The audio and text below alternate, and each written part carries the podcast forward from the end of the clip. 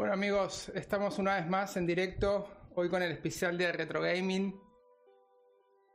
Eh, ¿Cómo que estamos en directo? ¿Cómo que estamos en directo? eh, Agus, ¿qué te pasó en la cara?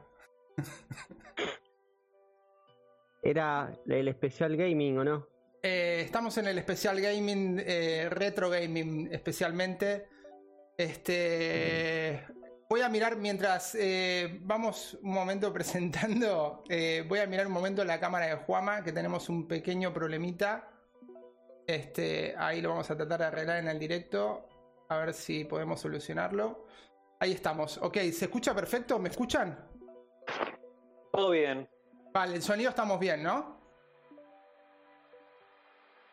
Todo bien. Ok, bueno, hoy en el especial de hoy tenemos Retro Gaming. Vamos a presentar básicamente juegos épicos de los 80, de los 90, incluso del principio del 2000. De diferentes consolas, eh, juegos arcade, juegos míticos y juegos clásicos eh, de, de- de- de diferentes consolas y bueno, y un poco los que, sobre todo los juegos que nos marcaron a nosotros, los juegos que, que nos, que nos tocó vivir o que pudimos disfrutar y básicamente hacer un poco ahondar sobre todo sobre este tipo de cosas, ¿no? Sobre el tema de retro y de videojuegos. Así que nada, este... mm, Aus, eh, ¿cómo estás? Eh, bien, bien. Eh, estoy con poca visibilidad, pero Sí, te veo que como tenés un- gustó eso de las mascaritas. Es- está difícil tomar el café. Sí, ya te veo que está medio complicado, pero bueno, eh, este- Está esa- complicado. está un poco pálido el, el- el de la máscara. Bueno, personaje? eh, le pasó algo, algo trágico. eh, le pasó algo trágico a este científico de Black Mesa Corporation de Half-Life. Entonces debe estar pálido porque viene un alien queriendo matarlo, lo está persiguiendo. Entonces, Sí, está un poco como Em, tieso. sí, sí, bueno, puedo, puedo, puedo hacer como que se activa un poco, pero igualmente está en una situación de grito, de, de catástrofe subterránea. Sí, eh, Disculpame, estoy viendo tomando que café, ¿viste? Para que levante un está- sí, sí, tu cámara, Juanma, loca. tu cámara está loca eh, y no lo puedo controlar porque está seteado donde está, pero por momentos pega repliques. Yo creo que puede ser un tema de conexión esto. No podemos hacer nada con el tema de la cámara, así que bueno, esperemos que se estabilice un poquito la conexión. Este, y bueno, sin más preámbulos, eh, podemos eh, comenzar con el tema de los, de los videojuegos. El orden de los juegos se los voy a ir marcando un poco yo, o me van diciendo ustedes qué juego va a tirar primero y busco la placa, así lo podemos mostrar un poquito. En este caso, el tema del audio de los videojuegos no va a salir en el directo, más que nada por no tener problemas con el copyright, así que eh, por lo menos vamos a intentar. Yo sé que es una cagada, es un problema. Pero bueno, es preferible no tener un strike a, a- a poner unos segundos de sonido que igualmente nos puedan llegar a, meter un strike en el canal. Así que igualmente lo vamos, No, lo vamos a ilustrar con... es lo de menos. Sí, no, total, a quién le importa. Es lo de menos, lo de menos. Este... Me caen los se lentes. te cae- Bueno, eh, lo de Juanma ya es la- el tema de la cámara está muy complicado. Vamos a ver si puedo hacer algo porque se está ocupando casi toda la pantalla. Vamos a ver. Este, Cambié a 4G ahí. Bueno, A ver, un momento. Bueno, mientras, mientras que voy a intentar hacer algo con la cámara de Juama, que está incontrolable, eh, ¿me, dis- ¿me decís, Agus, con qué tipo de juego querés empezar? Bueno, voy a empezar con el juego, el cual mediante esta mascarita quedarme sin oxígeno. Em, bueno, hicimos un, como un listadito de juegos que cada uno quería nombrar como importantes para cada quien. Y en mi caso, eh, creo que el número uno, por empezar como el primero, es este claramente Half-Life. ¿no? Bueno, ah, una cosa, voy a Eh, aclarar algo. El orden del juego, en el- de los juegos que vamos a tirar ahora, mm, no va a ser cronológico. O sea, en este caso empezaremos con Half-Life, pero probablemente Half-Life, igualmente, no sé el año que es, pero probablemente luego van a venir juegos que son más antiguos o incluso más nuevos. O sea, el orden va a ser aleatorio en este caso. Entonces, Bueno, son hacer todos juegos viejos, igual estamos hablando de juegos de 15 años, 20 años para atrás. claro, claro. Es, e- eso es retro gaming. Exacto. ¿no? eh, Sí, eso no sí, exacto. No, gaming. no, quiero decir básicamente que, si- que si bien vamos a empezar con Half-Life, es probable que luego vengan juegos que son más antiguos incluso. Claramente, Exactamente. sí. Bueno, voy a mandar un momento entonces la placa del Half-Life como para que mientras que vos vas hablando, este, Bueno, un poco, sí, un momentito, un poco para que mientras vos vas hablando, bueno, eh, puedan ir, eh, puedan ir eh, viendo un poco el juego, digamos, ¿no? Vamos a, Eh, bueno, no, no, no sé si hablar de Half-Life. Hay gente igual que no lo jugó, pero, pero lo debe conocer más o menos. Fue uno de los mejores juegos de. ahí, ahí de lo los años estamos, ahí lo 90, fin estamos viendo mientras 90. hablas. Em, realizado por Gabe Newell de, de Valve y de la empresa Valve. Creo que fue uno de los primeros éxitos que tuvieron.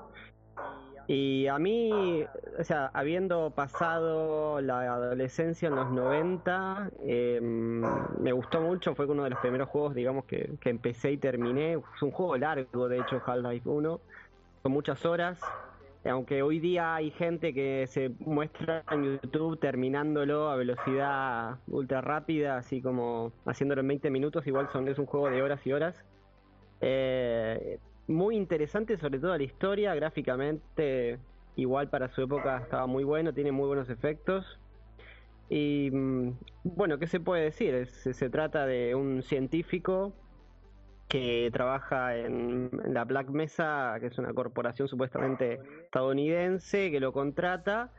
Este, mm, y bueno, las instalaciones son subterráneas, es toda una cosa así como área. Eh, eh, ¿Cómo era esta historia? Área, Área 51. 51, sí. Claro, algo de ese estilo, todo muy oculto, donde hacen investigaciones, eh, conexiones con otros mundos, extraterrestres y toda esa milonga. Eh, en una, en un ensayo, en una prueba de un material que no era terrestre, que había tipo un meteorito había caído, estaban haciendo unas pruebas. Eh, el tipo está realizando la prueba y, algo sale mal y se abre un portal a otro mundo, a otra dimensión. Bueno, y ahí, comienza el juego porque en ese portal que se abre por muy poquito tiempo vienen un montón de, de cosas alienígenas de, tre- tremendas. el tipo se desvanece un minuto, cuando vuelve, cuando vuelve en sí se da cuenta la cagada que se mandó. Y bueno, se- toda la historia es eh, el gobierno queriendo ocultarlo, eh, un grupo que lo quiere como ayudar y decir vamos a intentar solucionar el, temita, otro que, bueno, eh, en el medio tiene que viajar por estos mismos portales para poder cerrarlos de alguna manera y conoce otras civilizaciones, pero son todos bichos horribles, este, como los que saltan cabezas, bueno. Y, por eso esta, esta máscara que es de los científicos, que para la época es como los lo que después en el Counter Strike fueron los renes, ¿no? Eh, son, son todos, los skins son básicamente dos o tres. Tenés uno que de piel eh, morena, tenés el viejito y otro más. Creo que son tres máximos los skins que había en ese minuto. Eh, y bueno, tienen esa, esa cara de espanto de, todo lo que pasa ahí abajo, además de que no podían salir, tenían que encontrar la manera de comunicarse con el exterior, se cortaron las líneas telefónicas. Y cuando comienza el juego te muestra el tipo yendo a su trabajo, que va en un, en un carrito, este bajando y pasando por muchos viaductos y está como, no sé cuántos serán, pero por lo menos 8 o 10 minutos de juego es del tipo transportándose al subterráneo, al lugar donde tenía que trabajar. Entonces digamos que está en una situación de encierro ahí. Después eh, eh, cuando sale a la superficie también es un, caos total lo que generó esta, esta, esta mala prueba que realizaron. Eh, y bueno, después salió Half-Life 2 y está la esperanza de muchos de Half-Life 3, que no creo que, bueno, hace 10 años que se espera por lo menos Half-Life 3, que no, no creemos que ocurra.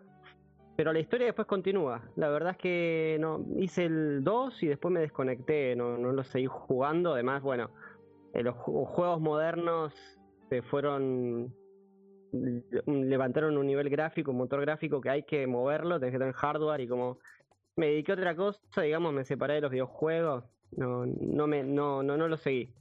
Pero digamos que yo destacaría la historia de este juego, eh, muy buena.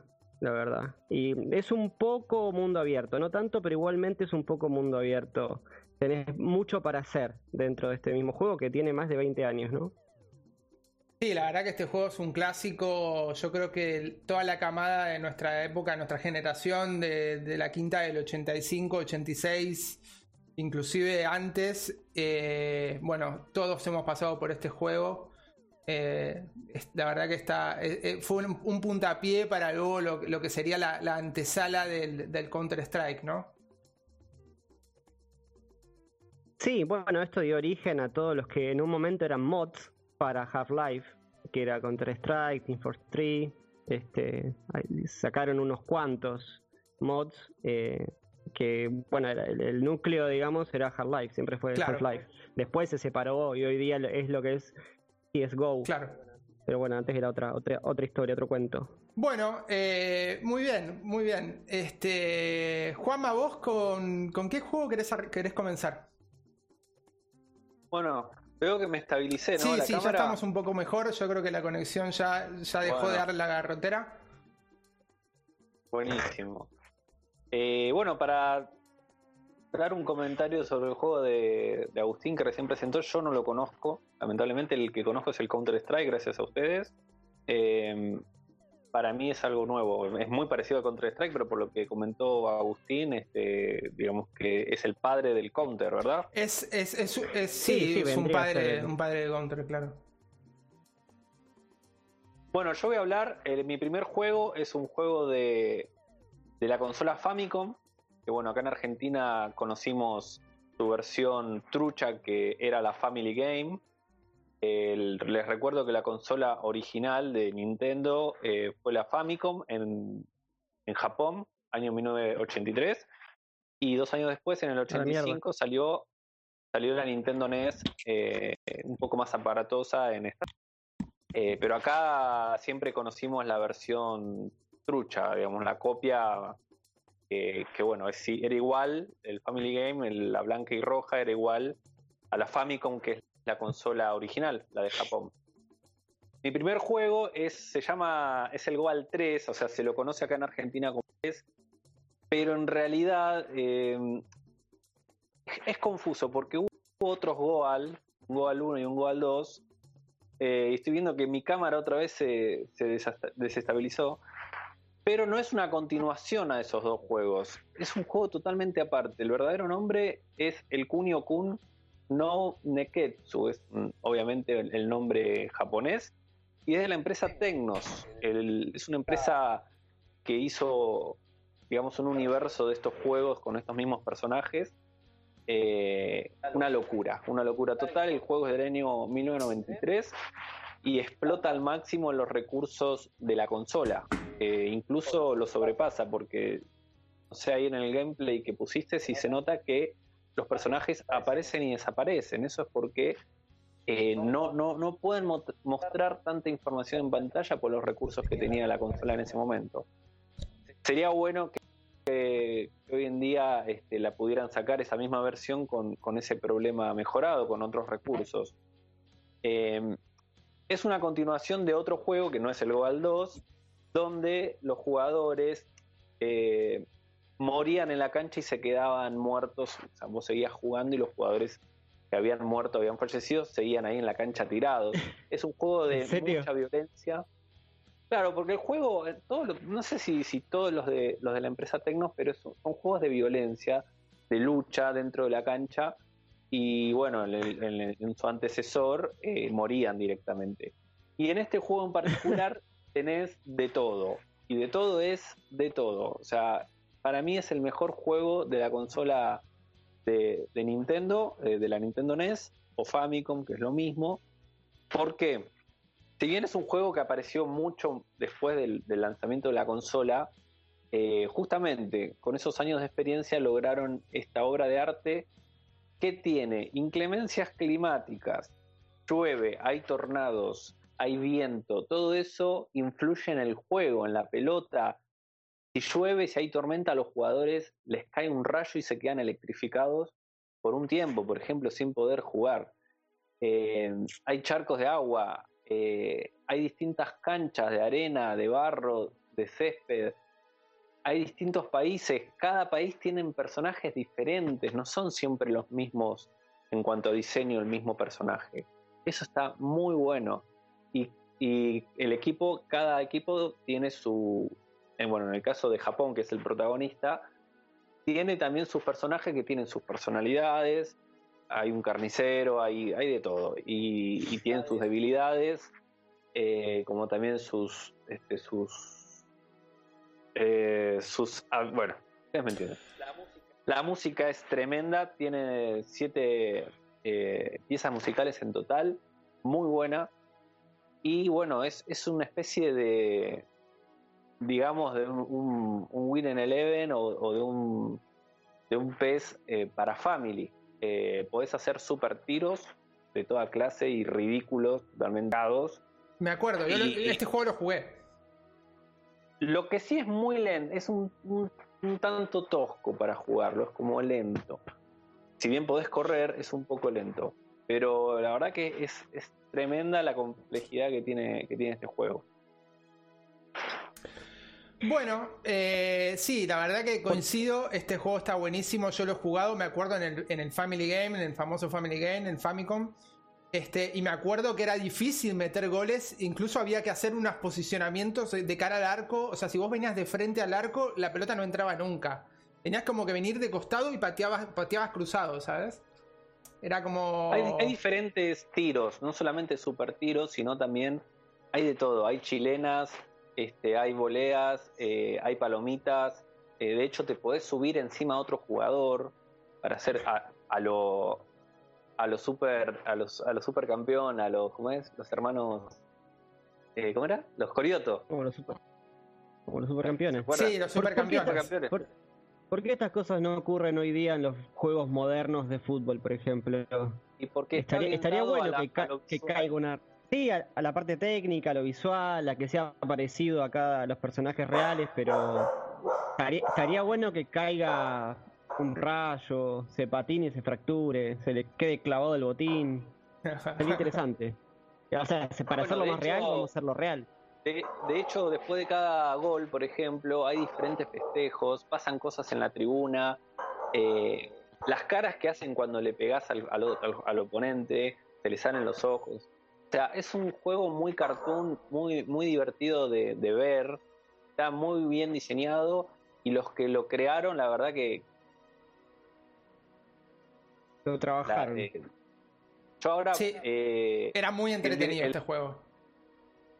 Voy a poner como, como yapa de este mismo juego, a ver si el señor director este, lo puede mostrar, un mismo juego de esta empresa, que creo que vino después, sí, vino después, que es de básquet, donde tenemos, por ejemplo, tres aros, donde los aros se caen y, podemos Ahí jugar con los aros que se caen. Eh, obviamente le podés pegar al oponente, tenés cajas para arrojárselas a, los oponentes, hay super tiros también. ¿Este juego cómo se llamaba? Tu compañero, eh, no sé, algún juego, eh, algún nombre en japonés. acá se lo, nosotros lo, en la jerga lo conocíamos como el Goal 3, el básquet de Goal 3. Eh, vale, el juego japonés se llama, se, llama Neketsu Street Basket. Bueno, igual que el Goal 3, o sea, Neketsu, pero este, street de calle y básquet, obviamente, porque es un, juego de básquet. Claro, un básquet callejero. De nuevo, como vemos, eh, bueno, estamos desfasados, eh, como, como recién vimos en pantalla, lo estoy viendo ahora. vuelvo a algo, sí, decime. Cada jugador tiene sus, sus pros y sus contras, sus debilidades y, sus habilidades. Eh, nada, buenísimo. Y también explotando al máximo los recursos de, la consola. Sí, la verdad que este juego no lo conozco. El otro, el Wild 3, sí, porque era demasiado clásico. Este, pero, pero se nota bastante que la jugabilidad es como bastante parecida. La locura total. Eh, que haya tres aros que que los aros se caigan y, puedas jugar o, lastimar a tu oponente con el aro que se cayó. Es una locura total. Eh, ah, tres aros uno arriba de otro, están como en altura. Claro, ah, mirá, sí. Vos los tres juntos. La verdad que estaría bueno, ¿no? Que en el básquet hayan eh, esas variantes de, por ejemplo, un doble aro, ¿no? Que si lo invocás en los dos, es, no sé, se multiplica por 10 o lo que sea. Pero bueno, como verán, son los mismos jugadores, con las mismas personalidades, no sé las habilidades si son las mismas. Eh, muy bueno, muy loco, muy, digamos, muy fumado. Una locura total, ambos juegos. Y después hay otro de hockey, pero no me acuerdo ese. Estaba igual de bueno que estos dos. Ok, ok, vale. Este, voy a comenzar con el mío. En este caso voy a nombrar un juego que si bien no lo jugué yo, em, lo quise nombrar por el tema de, del, o sea, del, programa, ¿no? Del, de que sea un retro gaming, porque es un juego que tiene una historia muy particular. Este, y bueno, el juego que voy a llamar, que voy a nombrar ahora se llama Polybilus. Este, no sé si lo están viendo en pantalla. Sí, ahora sí. Ok. Eh, este juego era un juego de modalidad arcade, o sea, de lo que famosos fichines de, que se conocen en Argentina. Ah. Es, Mata Marciano. Eh, sí, pero bastante particular. Este juego fue, es de 1981 y apareció en las salas de juego de lo que eran los suburbios de Portland, en Oregon, ¿no? Y bueno, si bien es conocido como, como Polybius, eh, este juego lo que hacía básicamente era que causaba unos efectos devastadores en los jugadores. O sea, le causaba desde, causaba desde locura, estrés a, perturbaciones mentales, digamos, ¿no? Incluso hay dos casos de dos personas que llegaron al suicidio. Este, este juego, la, empresa que lo creó se llama, bueno, es un poco impronunciable el nombre, pero se llama Sinoslochen en alemán, que en, alemán quiere decir pérdida de los sentidos, esta palabra. O sea, ya con el nombre te lo dice todo, ¿no? Este, los programadores que lo hicieron se llaman Ed Rothberg y, el juego básicamente era, era un juego que manejaba una nave que disparaba una serie de enemigos mientras que las fases se desarrollaban de una temática tipo puzzle. ¿no? Eh, el tema era que la nave no se movía, lo que se movía era la pantalla. Eso yo creo que era lo que generaba que a vos te marees, básicamente, ¿no? Porque al no poder mover la, al mover la, pantalla, pero no mueves la nave, se mueve todo el, todo el, todo el entorno menos, menos, menos lo que sería tu nave. Eso en sí mismo ya genera como una situación de, mareo. Este. Sí, no apto para. Como los Simpsons. Eh, cuando viajan a Japón. No apto para. Para. Ay, hoy estoy, hoy estoy mal. Eh, eh Sí, no apto para. No apto para, para, para, para, gente que no quiera Exacto. Eh, sí, sí, epilépticos, epilépticos, este tipo. Exacto. No, hoy estoy mal, eh. No pasa nada. Los relatos de las personas que tuvieron la oportunidad de jugar este juego, básicamente lo que les flashaban eran las luces estroboscópicas y los gráficos que tenían, incluido con los sonidos que aparecían sonidos subliminales en medio del juego. Eh, que eran, sonidos que esto esto es curioso y básicamente lo quise nombrar este juego, más allá de lo que de todas estas movidas que, generaba, ¿no? De las pérdidas de memoria, alucinaciones, ataques epilépticos. Los mensajes subliminales tienen un punto de encuentro con lo que fue en el año 50 el llamado el, operativo este de la CIA, el MK Ultra. Básicamente, ¿por qué? Porque en el juego, en medio del juego, aparecían, aparecían voces de pronto que te decían kill yourself, como mátate o no imagination, ¿sabes? Como no hay imaginación, eh, no no, sin pensamiento, o confórmate, o te aparecían como honra, honra la apatía, o cosas como no cuestiones la autoridad, ríndete. Todos mensajes subliminales que te los mandaban de, un momento a otro sin saber y vos estabas metido en el juego, imagínate, ¿no?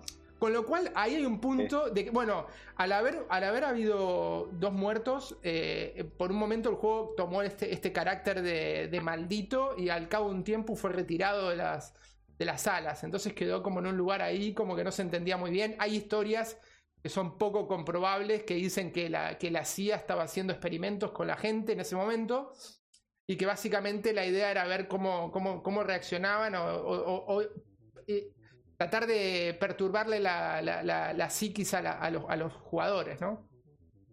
Así que nada. Bueno, ahí Lufo está comentando que según Wikipedia, Wikipedia es una leyenda urbana esto. Según Wikipedia es una leyenda urbana, eh, pero bueno, el juego existe. El juego existe, yo lo he, lo he jugado después de, antes de, de hacer esto. Y lástima que no podemos escuchar los sonidos y que no se puede escuchar todo, todo, lo, todo lo que es el instrumental que hay ahí porque realmente el juego es perturbador. Y cuando lo jugás y, realmente te das cuenta que la navecita no se mueve y lo que se mueve es todo el entorno, podés entender básicamente que al cabo de un tiempo te pueda provocar mareos o algún tipo de, movida que te, que, te, joda la cabeza por un rato. Imagínate, me imagino que bueno, en realidad, jugando muchas horas, ¿eh? En realidad la nave nunca se mueve en ningún juego. Ningún personaje se bueno, cierto. El Galaxy, el Galaxy se mueve la nave. Pero en sentido X Sí, sí, acá no. también no Sí, se mueve en todos los sentidos. Bueno, pero en general, en general lo que siempre se mueve es el fondo. Eh, no sé, el Mario Bros, que yo recuerde, puede ser que me esté equivocando, pero en general lo que se mueve es el fondo. El personaje, si vos dejas el dedo, siempre se queda en el mismo lugar. La nave parece que está volando, pero en realidad está siempre en el mismo lugar o en todo caso se mueve en eje X, bueno, en este caso eje Y o en eje X. Pero bueno, nada, es un recurso este, para, de programación que tenían en ese momento donde se les dificultaba un montón que la nave pudiera moverse para todos lados. Eh, eso después fue evolucionando con el tiempo, pero al principio siempre era o la nave estática, se movía el entorno como en este caso, o bueno, después fue evolucionando los controles para el, eje X y el eje Y. Eh, exactamente, exactamente. Este lo que sí, bueno, yo los invito a los que nos estén escuchando igualmente, que si tienen la oportunidad de probarlo, a los que les gusten los videojuegos, que lo prueben igualmente, porque les digo, es un juego que desde ya, o sea, tiene una historia rara de, índole creepypasta. Y a los que les interese un poco la, temática esta y lo quieran testear, eh, es un juego que vale la pena, igualmente. Sobre todo a los amantes del Galaxy y a los amantes de este tipo de juegos así eh, a nivel arcade, ¿no? Sí, mata marcianos. Estos juegos se llaman mata marciano. Aunque no sean marciano a veces, claro. ya se quedó con ese nombre. Claro. Con los juegos tipo mata marciano. Bueno, eh, el siguiente es Agustín de nuevo. ¿Con qué juego vas a ir, Agus? Em, bueno, mm, podría nombrar el Team Force 3, que también fue un mod del, del Half-Life. Ok. en este caso es un multiplayer de equipos Em, y, lo que básicamente ocurre en este juego es que es demasiado divertido. De hecho, la, versión 2, Team Fortress 3 2, está muy bien lograda. Si, los que no los conocen lo pueden buscar. Eh, te morís de risa con cada personaje, el perfil que le han hecho. O sea, es por equipos y cada equipo tiene eh, personajes distintos. Es decir, eh, tienen. Es, de guerra, obviamente. Entonces tiene el pirómano, tiene otro que lanza bombas, tiene el scout que va corriendo rápido, pega saltos, tiene el sniper. Y cada uno es uno más divertido que el otro. Es un juego súper rápido, no, no de los más rápidos, pero es del estilo Quake, se podría decir, o Unreal. Em, y bueno, el, el, primero no tuvo mucho éxito en verdad, pero el Team Fortress 2 hoy día se juega y se juega mucho. Y es muy, muy entretenido. Eh, y no hace falta eh, mucho hardware, de hecho mi PC tiene muchos años, 2012 modelo, y lo, lo puedo jugar fluidamente, eso está muy bueno, la verdad. Eh, porque claro, obviamente no es tanto lo visual en este caso, sino la jugabilidad y pasar un buen rato. No sé si ustedes lo habrán visto alguna vez. Ahí estás mostrando en las placas el, el 1, yo lo jugué también el 1 con mis amigos y era, era divertido y el 2 es aún más. Se ve, se ve divertido. Yo no tuve la. Este juego jugué el último, digamos, el, de, el, del año pasado, que es bastante. O sea, la gráfica no, no, tiene nada que ver. Esto lo veo una gráfica muy parecida a lo que es el Quake, ¿no? Y sí, sí, o sea, las gráficas de todos estos, las, eh, primeras versiones, igual el Counter Strike, son, son los mismos skins y las y los mismos este, imágenes que utilizan en Half-Life. Eh, quizás eh, más utilizadas unas que otras y te parece que es, hay diferencia, pero en verdad puedes encontrar como los escenarios muy parecidos. Este, claro. No, no, no, no se gastaron mucho en diseñar nuevas texturas, digamos. Sí, eh, bueno, nada, yo este juego, ya te vuelvo a decir, este, esta versión, este lo conocí hace muy poco a través de la plataforma de Steam. Lo jugué un poco, no está mal, no es del prototipo de juego que más me guste, eh, pero bueno, eh, está bueno igualmente. ¿Querés agregar algo más o querés que o pasamos al siguiente? Eh, no, en verdad es, es, aconsejable si quieren pasar un rato, divertirse un poco, que lo prueben. Está, está, muy bueno, muy divertido. Puedes meterte y jugar un rato, no es que tenés que estar full metido ahí o sin historia, nada de eso. Es como un Quake. Bueno. Eh, Juama, ¿qué juego querés, querés hablar? Bueno, voy a seguir con la Nintendo, con la Famicom. Un, momentito, acá hay un, alguien en el chat eh, que nos dice que es el mismo motor gráfico del Counter Strike, se llama Source. Mismo que el Half-Life, antecesor del Counter, claro. Claro. Sí, sí, sí, es una familia de juegos en definitiva. Exactamente, sí, sí, sí. ¿Vos sabés quiénes son los creadores exactamente?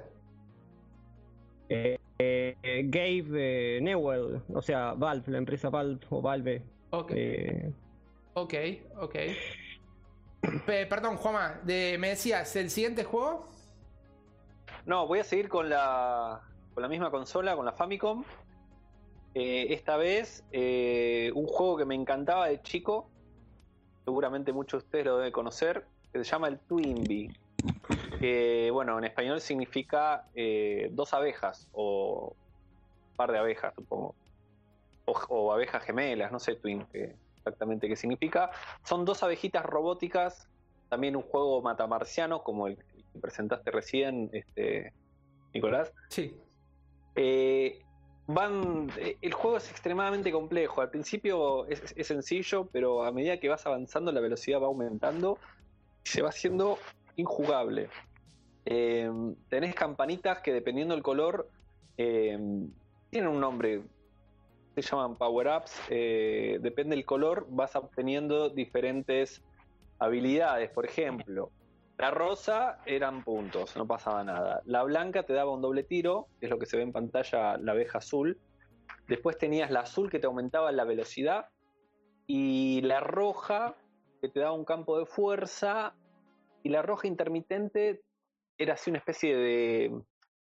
Eh, como que te triplicaba una especie de cadena, te volvías como una cadena así con dos, dos iguales tuyos. Eh, muy bueno, la música increíble, un estilo cartoon. El, juego es del año 1985 y originalmente salió para arcade.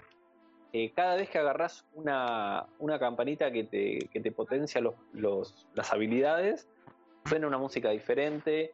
Eh, con, las, con la celeste, como dije, aumentás la velocidad de la nave y cuantas más celestes agarrás, más rápido te moves con la nave. O sea, en un momento es incontrolable. Eh, después tenés abajo unos pinitos que te van lanzando unas balas que, bueno, eso con, las alitas que tenés al costado, le vas tirando unas bombas para, matarlos. Y algo también curioso eh, es que cuando perdés una de las alitas porque te, la dañaron, viene una ambulancia a repararte y esa ambulancia solo sirve para el que perdió la alita este, o el, sí, el ala. Claro. Eh, está muy bueno, la música sobre todo y el estilo así cartoon. Después tuvo otras versiones para Super Nintendo y otras, pero no me, la verdad que a mí no me gustan. Esta, esta es la mejor versión para mí. ¿Y, vos, y, vos, ¿Y vos controlás a las dos naves o controlás una? No, no, es un juego de. Ah, de dos. A dos. Ah, ok, ok. Ah, estos juegos son muy divertidos el juego, el anterior, el Goal 3 también es de A2. Eh, eso está bueno recalcarlo porque es más divertido jugar con un amigo. De hecho, tanto el Goal 3 como este lo jugaba con, un amigo de la infancia, eh, Pablo, que bueno, actualmente está viviendo en España. Y nos las pasábamos horas, horas. Eh, y los, los enemigos, ahora estamos viendo la pantalla número 1, los enemigos van cambiando. En la pantalla 2 creo que son dos utensilios de, cocina, también una locura. En la pantalla 3 son mariscos y todo, toda clase de, fauna marina. Eh, nada, una locura. Y bueno, como casi todos los juegos, tiene un jefe al final, el, villano, el, se le dice jefe, supongo que viene de España, ¿no? El, jefe, eh, que hay que derrotarlo y bueno, nada. En el primero me acuerdo que es como una especie de polilla, una cosa así enorme, gigante. Eh, quiero, quiero aclarar, esta es la primera parte de los de la furgoneta de los de, las transmisiones de juegos porque hay un montón. Es imposible quedarse con 5 o 6. Eh, me están quedando un montón afuera de, de lo que es la, la consola de Famicom o Family Game. Los próximos juegos que voy a hablar son de otras consolas, pero va a haber otras transmisiones donde vamos a incluir, o por lo menos yo voy a incluir un montón de otros juegos de, del Family Game, que fue la única consola que tuve en mi vida y creo que fue la más popular en, sin duda. Acá hay una persona en el chat que nos está comentando de que el juego le recuerda a uno que salían naves de portaaviones y los enemigos eran todos aviones de combate con la pantalla avanzando lentamente como este juego. A mí me parece... Me parece... 1982. Ah, es verdad, el 1982, incluso el Galaxy, el, Galaxy un poco también a, modalidad de juego. Pero es, el, 1982, sí. Es muy, muy, muy colorido, muy cartoon. Eh, no es tan serio. No sé, le da un cierto. Eh, que haya, que los enemigos sean utensilios de cocina o mariscos, o eso le da su, su cuota de locura y de, originalidad.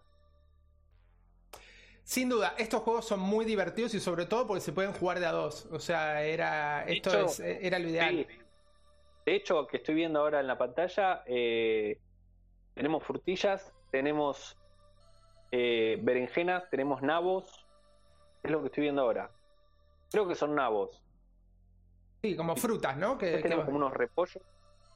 Sí, eh, son frutas y verduras. Después van a ver en la segunda pantalla, como les digo, utensilios, cuchillos. Hay de todo, hay de todo. Es muy original el juego. Sí, la verdad que está muy bueno. Ese es mi segundo juego. Vale. Eh... La música, una que no puedes poner la música. Eh, sí, es que a los juegos, esa es la, esa es la, la, el, gran problema que tenemos de no poderle poner música, porque la verdad que los música de 16 bits y de 8 bits de estos juegos es impresionante. Eh, realmente es, es, de culto todo lo que hay atrás de este el trabajo que hay de, en estos juegos, sobre todo el sonido, ¿no? Porque más que nada a la parte visual ser tan rústica y tan limitada, eh, el tema del sonido era, era increíble. Si bien, eh, reitero, eran 16 bits y 8 bits, estaba muy bueno la, atmósfera que, te transportaba, los soniditos, estaba muy bien logrado. Era artesanal este tipo de juegos, sinceramente. Bueno, eh, sin más preámbulo, voy a pasar al segundo juego, ¿no? Eh, sí, a mi segundo juego. Eh, bueno, en, este caso, mi segundo juego es el Berserk. Este juego es el segundo juego que voy a nombrar también con una historia así complicada de fondo eh, no sé si lo están viendo ahí en este momento en pantalla. Básicamente, el Berserk es un juego arcade de género shoot up, es básicamente de disparo, y fue distribuido en 1980 por Stern Electronics. Este juego básicamente controla un personaje de color verde, que el, hombrecito este eh, representa lo que vendría a ser un humanoide. Y, y básicamente lo que vas haciendo es pasando pantallas dentro de lo que sería un laberinto, siempre, que, siempre lleno de robots, y, le vas disparando láser, ¿no? Pero es de, Atari este juego, es súper básico. Este juego eh, está, estuvo primero en arcade, en lo que serían los fichines, y luego fue, fue Atari y fue a otras consolas, pero básicamente el origen está, está en es un arcade, que luego se replicó a, a lo que es el Atari y otras consolas también. Lo peculiar de este juego era que a medida que vas pasando la dificultad, te podían morir de diferentes maneras. No solo te podían matar los robotitos, los, estos tipos de robots que te, a los que le estabas disparando, sino que a diferentes niveles ya había paredes que estaban electrificadas y te podían matar, hasta los robots, que, además de los robots que te disparaban, ¿no? Este, y luego había. Hecho con caracteres. Sí, sí, esto, esto debe estar hecho con Pascal o con, o con, con algún lenguaje bastante, bastante básico. sí, quizás con Basic. puede ser. que son caracteres, son caracteres de, de ASCII. Sí, sí, sí, sí, sí. Eh, acá el tema viene, acá viene la parte que se pone un poco creepy, es que además de todo lo, de todo lo, anterior que les estoy comentando, contiene una, una parte que se llama Evil Otto, que era una cara sonriente, indestructible, a la cual te perseguía durante toda la pantalla y aumentando, y aumentando su velocidad cuanto menos robot haya en la pantalla. O sea, un solo toque de Evil Otto, este, este personaje, era mortal. O sea, te, mataba directamente, ¿no? Era como considerado como el, jefe del videojuego, digamos, ¿no? Eh, el juego tiene una, se considera interminable porque tiene más de 6.000 niveles. O sea, nadie pudo llegar al nivel 6.000. Lo, que lo convierte aún más extraño es que representa eh, dos casos también de, personas que han muerto. Eh, la primera sucedió en 1981 y se trató de un jugador identificado como Jeff de 17 años, el cual murió de un ataque al corazón minutos después de lograr la puntuación récord de 16.660 puntos.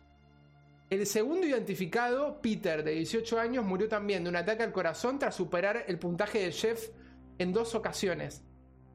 O sea, lo superó y la segunda, la segunda vez que lo superó se, murió de un ataque al corazón. Pese a la juventud, lo que descartaba la posibilidad de un infarto, así que fue incluso, o sea, pese a la juventud que tenía este chico, eh, descartaron el tema de que, tenga problemas del corazón. Se, se, le hizo una autopsia y se reveló que no padecía ningún problema cardíaco. Y bueno, obviamente luego de esto nadie más eh, se atrevió a, superar la puntuación de 16.660, que si quieren les doy un detalle de color, si quitamos el 1 y quitamos el 0, te queda el 666, ¿no? Como la marca del diablo, como para, para ponerle un poco más de, de, terror al asunto. Este juego después, como decía antes, eh, comenzó en arcade eh, y se pasó, se trasladó después a diferentes consolas. La verdad que el juego este especialmente eh, los invito a que si no, si, no, si no lo pueden jugar, que lo, que lo miren en YouTube y escuchen los sonidos que tenían, porque es terrible el nivel de sonido que tiene. Y, no, sé si me va a dar los recursos de la Yo creo que no. Yo creo que no. Porque ¿Cuánto esto consume mucha memoria RAM. 8 GB. Esto 16, 16 yo creo. A mí te vuelvo. no, no voy a poder. Eh, a mí este juego, este tipo de juegos me encantaban en el Family Game. o sea, realmente, por más que era súper básico, eran juegos que estaban muy buenos. A mí siempre me gustaron este tipo de juegos igualmente. Este, así que bueno, nada, básicamente lo nombro por el tema de la situación esta, que era como estos dos juegos que quise nombrar al principio eran dos juegos más bien estigmatizados o mal llamados juegos malditos, ¿no? Eh, así que bueno, eh, esto fue... Estos son los típicos juegos que en el cartucho te venía todo con una, un arte de tapa todo en tres dimensiones, todo.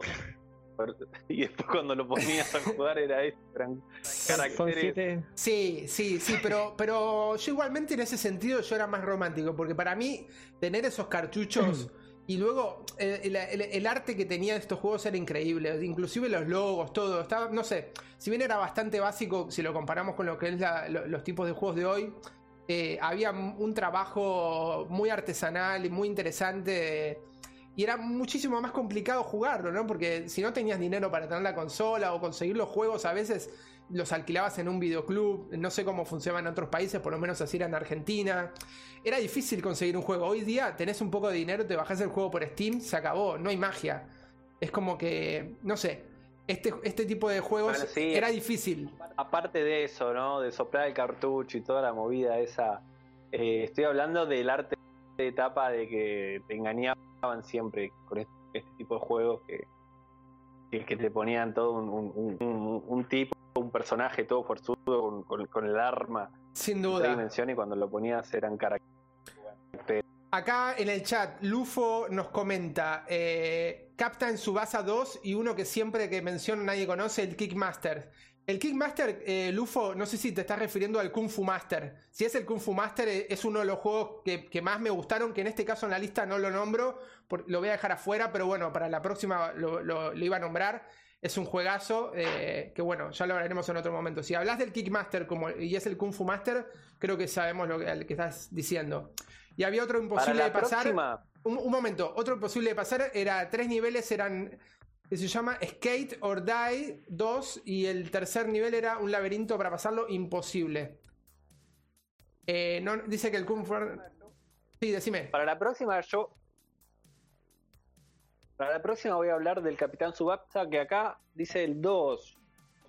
Que había una segunda parte, pero voy a hablar de del que yo conozco, que, eran todas eh, animatrónicas. Eh, voy a hablar la próxima. Estaba en japonés y, no, había una versión en español y había que adivinar por medio de prueba y error cuál era el tiro, cuál era el pase o lo que fuere. Nunca lo, lo, jugué, pero no, no fue uno de mis juegos preferidos. Pero sí le gustaba mucho a Matías y a, y a Pablo. Les encantaba ese juego. Eh, era un juego de, no me acuerdo cómo se llama. Dije animatrónicas, pero no se llamaba así. De. como dibujos animados. Era. No me acuerdo el nombre exacto. Pero no era un. Era, era un juego atípico, no era el típico juego donde jugaba, movías el personaje. Era como un, era un RPG que para esa época era rarísimo. Y, tenía esas, esas animaciones que aparecían eh, muy bien logradas para lo que eran los recursos de, la consola en ese momento y atractivo sobre todo. Después voy a jugar, voy, me, voy a interiorizar y, y, voy, a, voy a hablar de eso la próxima. Fíjate que Agustín desapareció. Agustín, eh, no, estamos teniendo problemas con la conexión de video, no desapareció su pantalla, lo que pasa es que está, la pantalla se fue a dar un paseo y ahora va a volver, no pasa nada. Eh, Agus, nos estás escuchando, ¿no?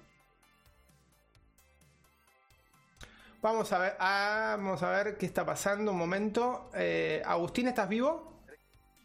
¿Crees que siga yo? Sí, seguimos un momento hasta que recupero a Agustín. Ahí te escucho, ahí te escucho. Vale, ahí te escucho. Agus.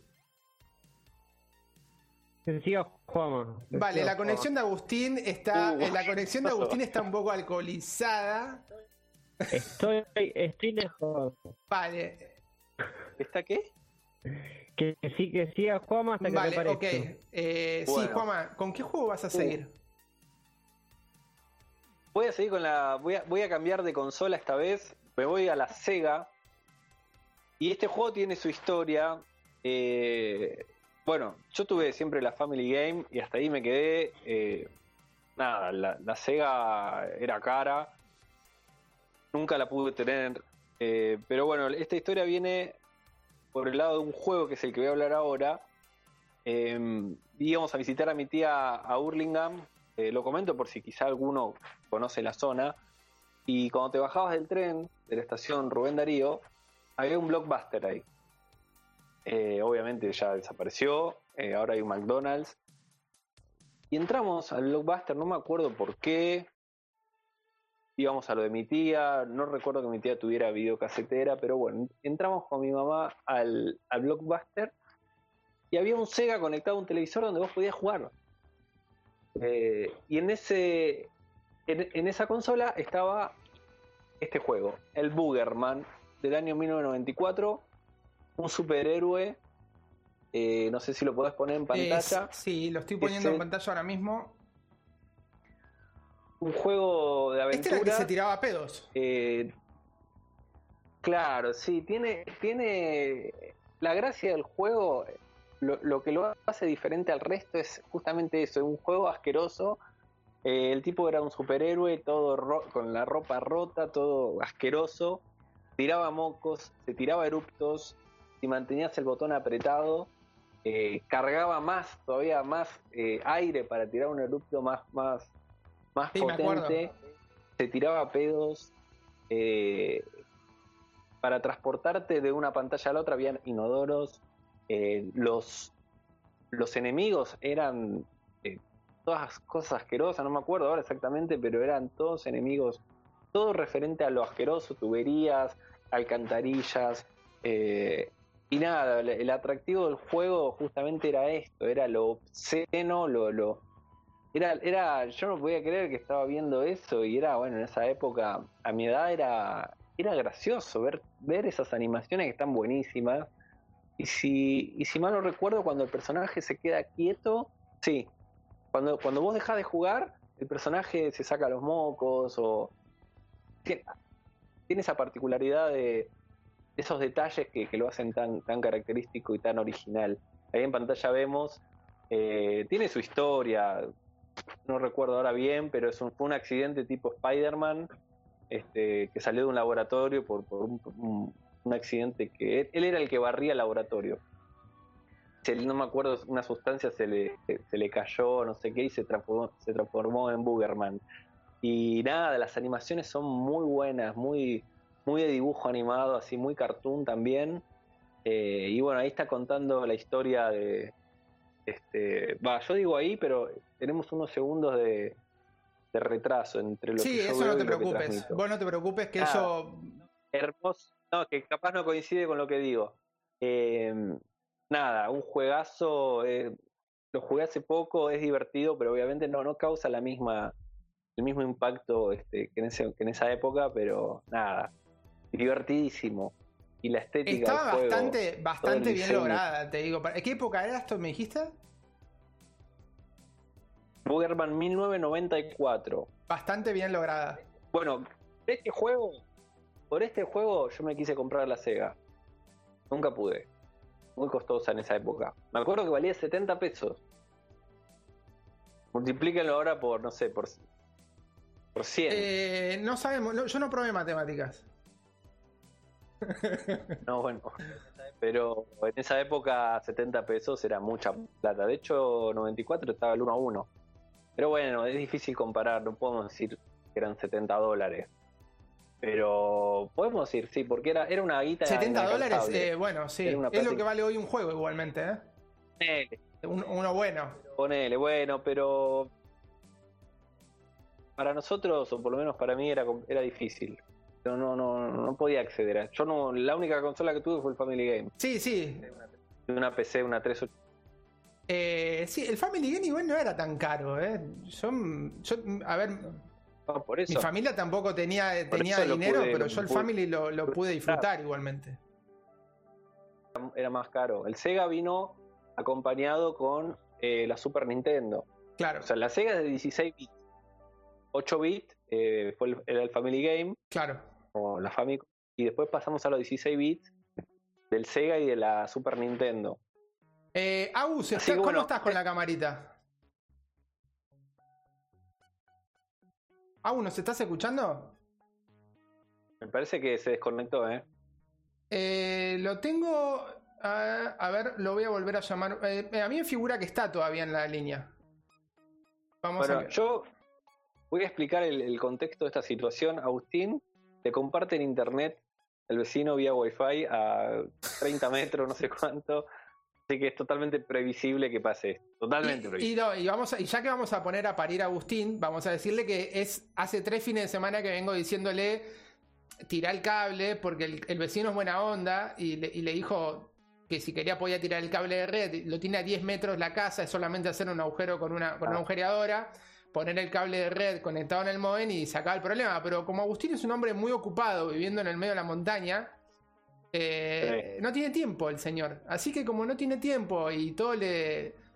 eh, todo le chupa le chupa tres huevos básicamente eh, pasan estas cosas y luego cuando yo le digo las cosas yo quedo como el eh, ¿por qué lo tratás tan mal? si pobre pibe pobre pibe mirá ahí está el pobre pibe mira lo que nos está provocando ¿viste? pero bueno lo- yo voy a leer los comentarios mientras acá Lufo nos está diciendo, nos está recomendando un juego que se llama Sam and Max. Eh, me suena, me suena pero no lo conozco. Eh, fue revolucionario para su época. No sé, Bueno, no- no- igualmente- Me parece, me parece que es juego con, con la. Con, que yo ahora voy a hablar más adelante con la tecnología de Scum. Ahora voy a hablar en un rato sobre eso. Ah, era para PC. Bueno, voy a pasar al siguiente juego yo directamente Me hasta que, hasta que Agustín Sí. vuelva de- de- del lado oscuro. Este, bueno, eh, mi siguiente juego es un clásico y acá ya voy a entrar en juegos que para mí me marcaron, que los disfruté y este es un juego de PC. Es el Full Troll. Eh, en español sería, la traducción sería como al palo, ¿no? A todo ritmo, como dicen en Argentina. se llama. En Argentina, traducción en Argentina. Traducción argentina a todo ritmo. Traducción español al palo. No, al Al palo. palo. Ah, Eh, ahí lo- es un juego de LucasArts. Este es eh, no, en español es a todo a gas. todo gas. Al palo es Al argentino. palo, o sea, sí, pero ahora le dicen AT- ATR, ¿no? A, to- a todo ritmo, dicen eh, en, en el idioma carcelario. Bueno, este juego, el Full Troll, es una aventura gráfica creada en 1995 por LucasArts. Eh, inicialmente fue creado para PC, o sea, bajo el sistema DOS, eh, MS-DOS, y para Macintosh. Eh, diseñado por Tim Schafer, ambientado en un futuro cercano, el juego sigue la historia de Ben, que es un motero eh, estadounidense, acusado de un crimen, ¿no? El juego fue reconocido por, básicamente porque tenía un acabado, que lo pueden ver ustedes, el tema gráfico que tenía para la época. eh, estaba bastante, bastante bien trabajado, digamos, ¿no? Si bien estaba muy bien trabajado el tema del gráfico, eh, fue bastante criticado porque duraba poco y era bastante fácil eh, pasar el juego. Lo, que era muy interesante de este juego, básicamente, que era, era como estar. Se nota que, acá había dinero por LucasArts y era como una película un poco la historia, ¿viste? Si bien era fácil, era como muy atrapante. Eh, aún así, si bien con, la facilidad que tiene todo, se convirtió en un juego de culto dentro de lo que era el género, ¿no? Eh, y la historia básicamente se enfoca en, este, en, el personaje este de Ben, que es el líder de una banda de moteros que se hacen llamar los Turones, que eran como en inglés sería The Polcats. Eh, y luego está Malcolm Corley, que era el CEO y fundador de una empresa de motocicletas que, básicamente intenta hacer un, trato con Ben en un bar, hacerle una oferta y como Ben lo saca cagando, lo rechaza, el tipo como que lo caga a palos y lo noquea, lo deja tirado eh, en un basurero donde luego es atacado por los secuaces de este tipo que se llama, que, se llama Adrian Ripburberg. Era un siniestro vicepresidente de Motores Corley. Eh, que básicamente la idea era que se querían apropiar de la empresa. Entonces, básicamente el jugador este lo que hacía era ir por la ruta, podía dar patadas y, luchaba contra otros moteros. Luego eh, tiene una, hay una chica que le intenta ayudar. Bueno, básicamente la historia ronda sobre esto que les estoy comentando. Un juego que a mí me marcó, fue uno de los primeros juegos que me introdujo mi primo Pablo, eh, que tenía en PC y me lo prestó. Y la verdad que estos juegos eran los juegos que vos, que vos tenías en CD. O sea, eh, ya hablamos de juegos que eran complicados de conseguir para la época. No todo el mundo tenía el PC. Y nada, eh, yo me acuerdo que iba a jugar a casa de mi padre. Yo no tenía PC en ese momento todavía y mi padre sí tenía. Y iba a jugar a su casa que tenía una computadora en, lo que era la, cochera y era como estar ahí metido con este juego hasta las 5 de la mañana realmente a mí este juego me, marcó muchísimo, me gustó mucho. Y sobre todo lo que, lo que les comentaba, ¿no? Los gráficos y, toda la historia que había alrededor del juego. Si bien el juego no era realmente gran cosa, estaba bastante, bastante bueno. Bueno, parece que una parece una película. ¿Cómo? Yo voy y vengo. No, eh. Voy y vengo, voy y vengo. ¿Cómo que vas y venís? Me, me suena una película este juego. Eh, luego hay historietas y creo que hay, hay una película, pero todo eso vino después del juego. Eh, sí, sí, claro. claramente. Bueno. Bueno, Agustín, te toca tu, tu juego. ¿Cuál era tu juego, Agus? Em, bueno, si me acompaña a mis conexiones, em, mi juego es un juego de terror que supongo que a Nicolás le va a interesar la historia porque eh, no es muy conocido, es Clive Barker's Ending. Eh, no sé exactamente cómo se dice el nombre de esta persona. Clive Barker es un eh, novelista norteamericano de terror em, y colaboró con este videojuego, creo que se hicieron dos, si no me equivoco. Em, en principio uno por ahí era. Eh, y es un juego, bueno, de los gráficos de esa época, pero lo que tiene es que realmente es de, terror, da miedo. Son escenas eh, oscuras con poca luz.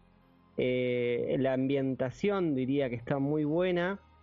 y la historia básicamente es de un ex militar de Primera Guerra Mundial, año 1920. Un amigo le dice, por favor, eh, ven a ayudarnos porque algo está pasando acá en mi familia, en mi casa. Bueno, este amigo, estamos hablando de Irlanda, si no me equivoco.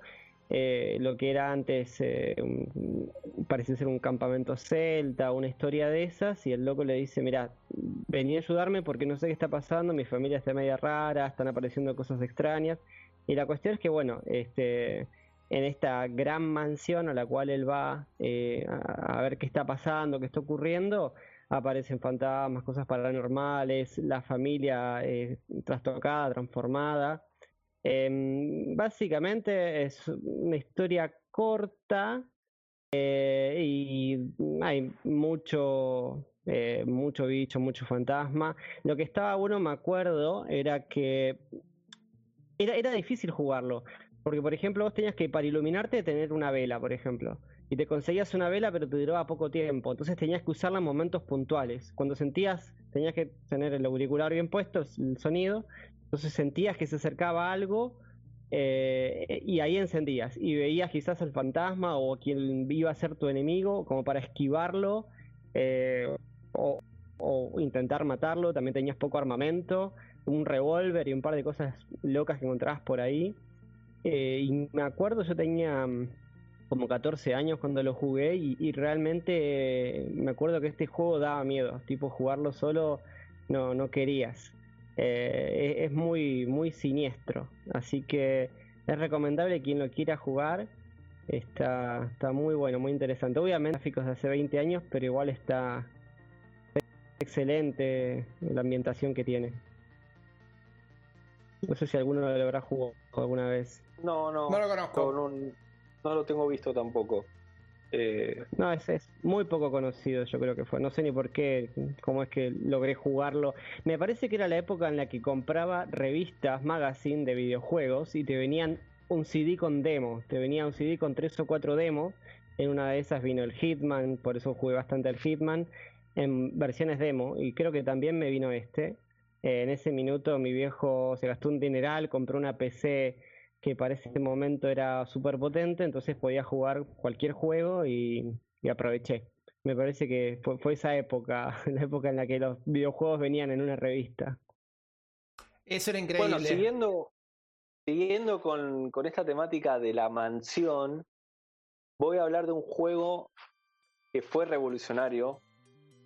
Es de LucasArts y eh, introdujo esta tecnología que, hablaba recién del SCUM, em, que nombraba acá el Lufos de, ese juego Max y no sé cuánto, que después nos dijo Sam y Max que eh, nos confirmó que es de LucasArts.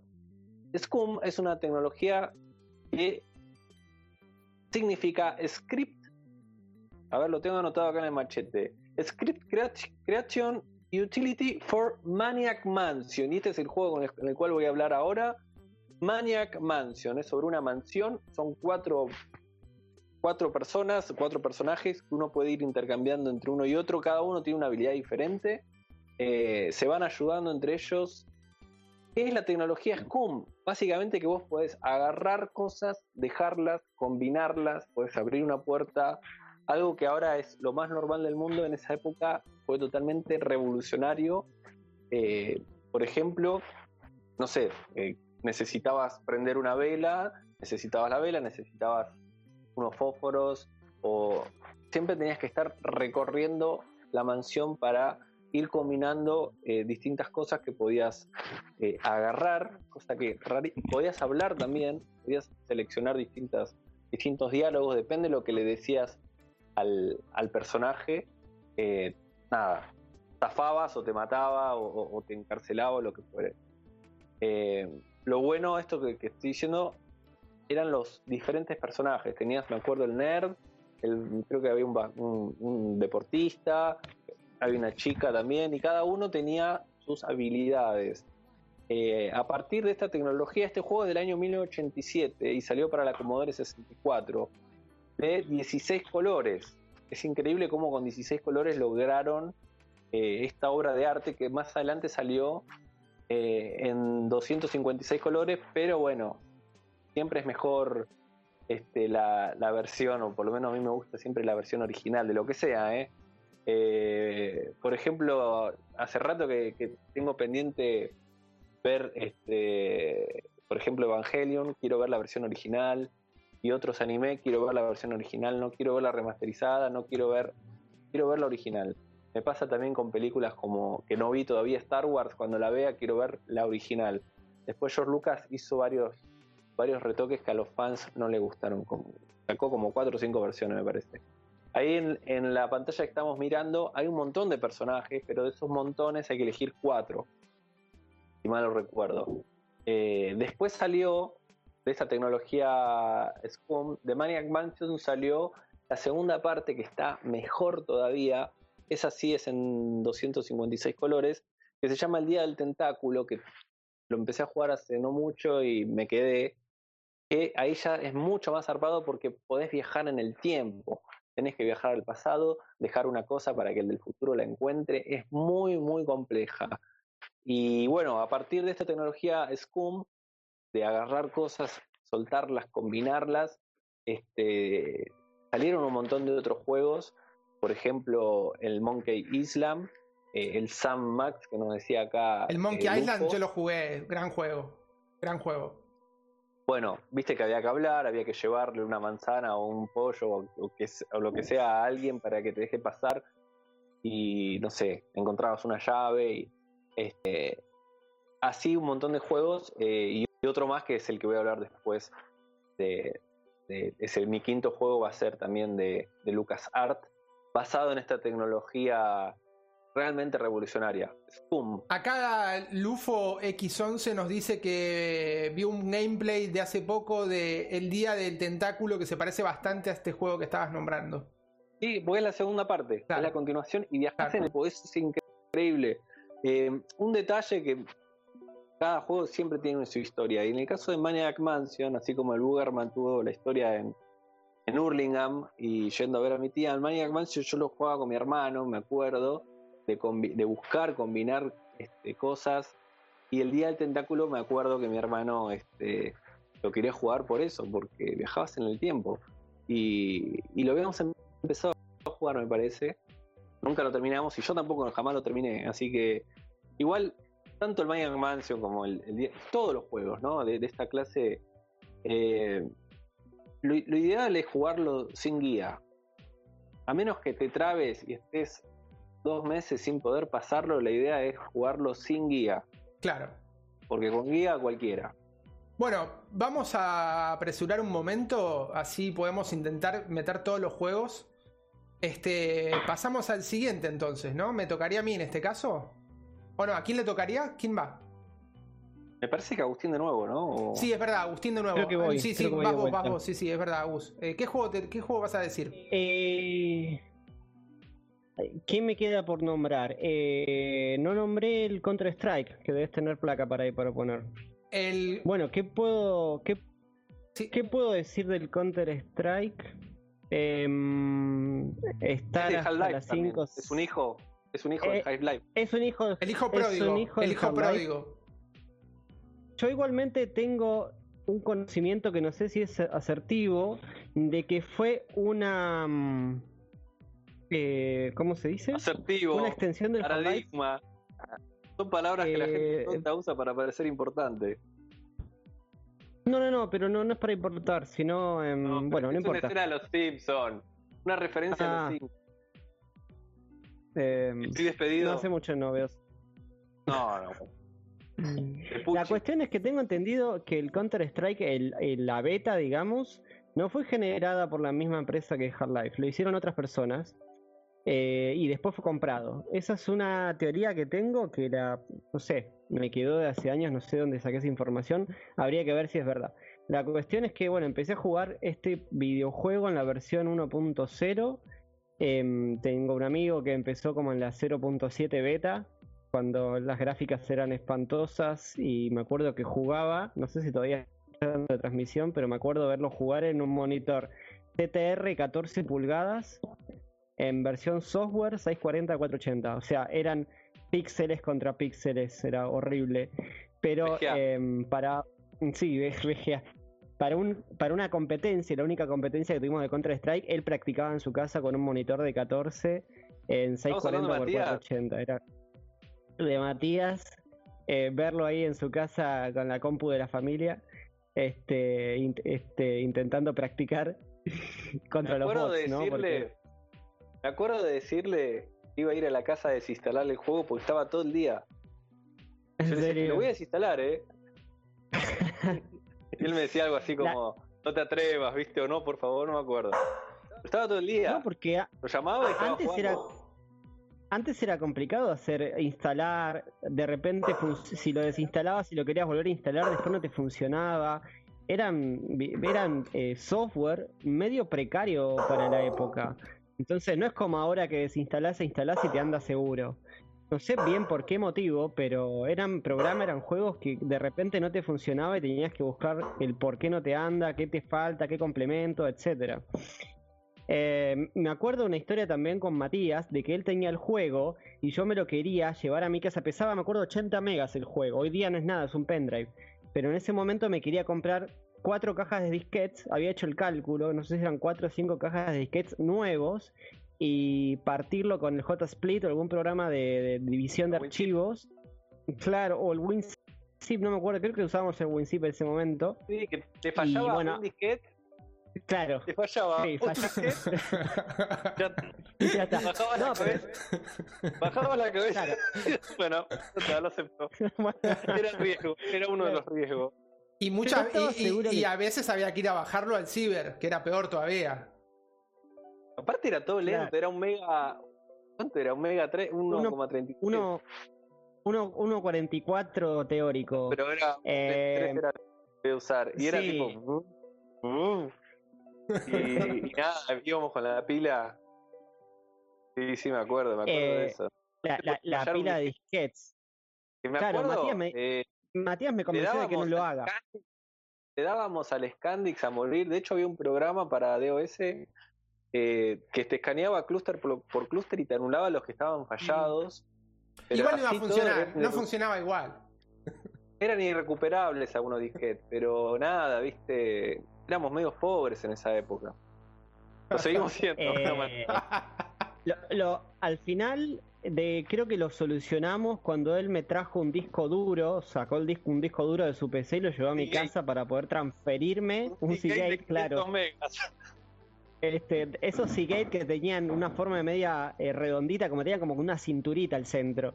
Eh, los Seagate de 40 o de 20 gigas, de 20, sí, de 20 gigas.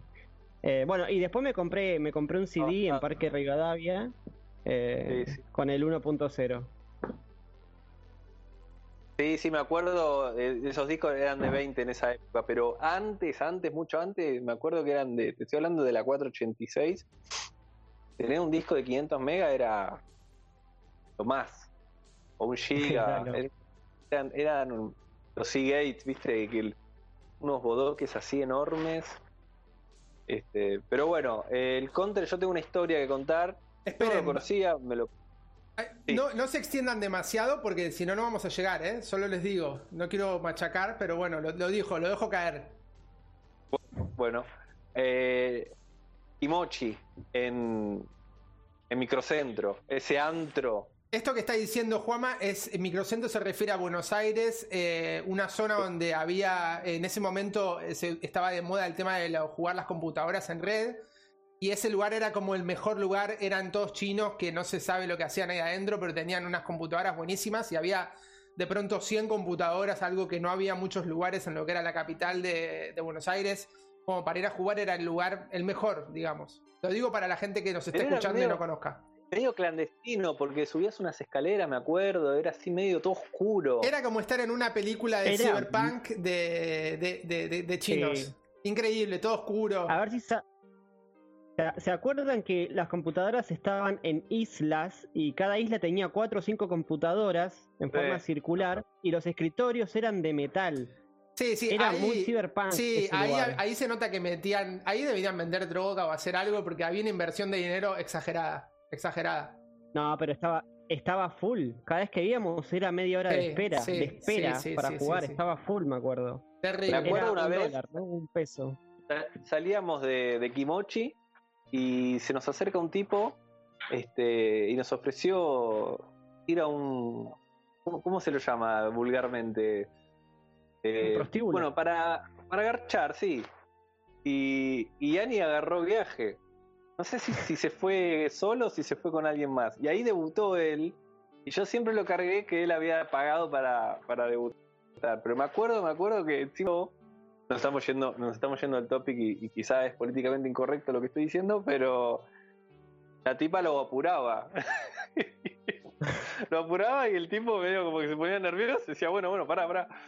Pero bueno, tengo esa anécdota de, de, esa época. También salíamos a las 2 de la mañana, era todo muy heavy ese barrio, este, con, los, pibes de la calle aspirando por y en bolsa. No, no, muy heavy, muy heavy esa. No, yo no, Bueno, hay un montón de anécdotas. Va a quedar para otro, para otra transmisión. Bueno, eh, vez que fuimos a comer. Eh, hay que, hay, que dejar, hay que dejar caer solamente que este juego del que estamos hablando es un juego que especialmente marcó a nosotros tres en especial y a otro y a Matías también, que es un otro integrante que no está ahora mismo acá, pero nos está escuchando.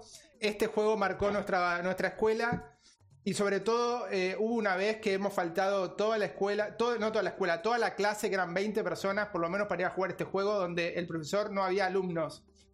Eh, me acuerdo, una vez hubo un faltazo así de 15 personas, tipo, para ir a jugar. Que no íbamos a Kimochi, pero íbamos a un ciber que estaba muy cerca y me acuerdo. Sí, aparte, era así, era así, era tipo, que mañana no venimos. o sea, como que nos ponemos de acuerdo todo el colegio. Pero no sé, era así como que surgía así como una especie como que tenía un ente propio. Exactamente. no sé, alguien surgía tipo, mañana no venimos, ¿eh? Y, tipo era, bueno, no venimos. O sea, bueno, alguien había decretado eso. Sí, era, era, era algo que nos poseía. Ese juego era un vicio, realmente era una droga. Y bueno, yo jugaba muy mal, pero, pero Matías, Agustín sobre todo eran jugadores más profesionales. A mí me mataban, yo de vez en cuando mataba, pero no, no era un juego que se me daba muy bien. Bueno, voy a pasar al siguiente juego sin más preámbulo y acá sí voy a hablar de un juego que marcó mi infancia, sobre todo un juego de PC, un juego que a los que les gustan los juegos de PC, el que lo probó sabe de lo que hablo y es algo increíble este juego, el Doom. Un juego eh, Doom, básicamente eh, traduciéndolo, condenados significa, ¿no? Y básicamente este juego lo que, la, idea, bueno, les cuento. La franquicia de Doom era una serie de videojuegos de disparo en primera persona, para los que no lo conozcan, desarrollados por ID Software. Esto estamos hablando de 1993. O sea, esta franquicia fue tan exitosa que incluye novelas, cómics, eh, juegos de mesa, adaptaciones cinematográficas que vinieron posteriores, ¿no? Eh, este juego básicamente eh, los creadores se llaman John Carmack, Tom Hall y John Romero. Ese John Romero tiene pinta de latino, pero bueno. Eh, la serie básicamente se centra en las hazañas de un marín espacial no identificado que opera bajo los auspicios de una Unión Aerospace Corporation. Eh, básicamente el hombre este lo que hace es lucha contra hordas de demonios en el inframundo, ¿no? Es como, una, como un lugar terrorífico. Eh, en la Tierra, digamos, ¿no? Eh, protagonizando, bueno, diversos viajes por portales donde había, me acuerdo que hoy día me acuerdo todavía los códigos de este juego. O sea, eh, todas las armas en el Doom era IDKFA, IDDQD y Inmortalidad. IDKFA era todas las armas, IDDQD, Inmortalidad. O sea, con estos dos códigos que les estoy diciendo, podías jugar tranquilamente, pasarte el juego, no se te cagaban nunca las balas y por más que te disparaban no te, hacían nada.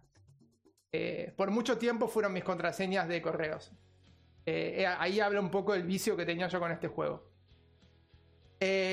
bueno, este juego básicamente es considerado pionero de disparos en primera persona. Este, en la época de las computadoras de IBM, eh, lo que tenía la característica como novedosa eran los gráficos, eh, el tema de que eran gráficos espaciales en tercera dimensión, se podía jugar en red, en multijugador, eh, tenía soporte para modificaciones creadas por el jugador con el formato que se llamaba Doom WAD.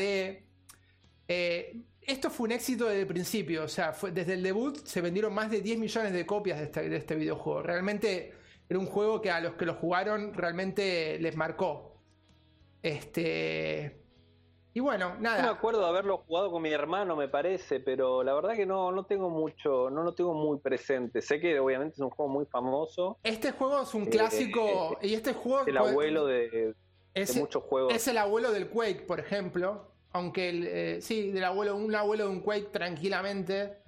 Eh, Sí, y luego después se hicieron, ya te digo, películas, eh, hay cómics, esto acá, acá se ganó muchísimo dinero con este juego porque fue un éxito, pero escandaloso. Este. Y bueno, nada, este juego a mí me marcó básicamente mis primeros juegos de jugar en PC.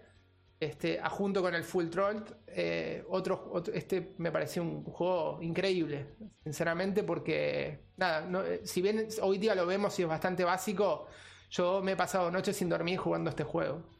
Sinceramente, marcó mi infancia, mi adolescencia más que mi infancia.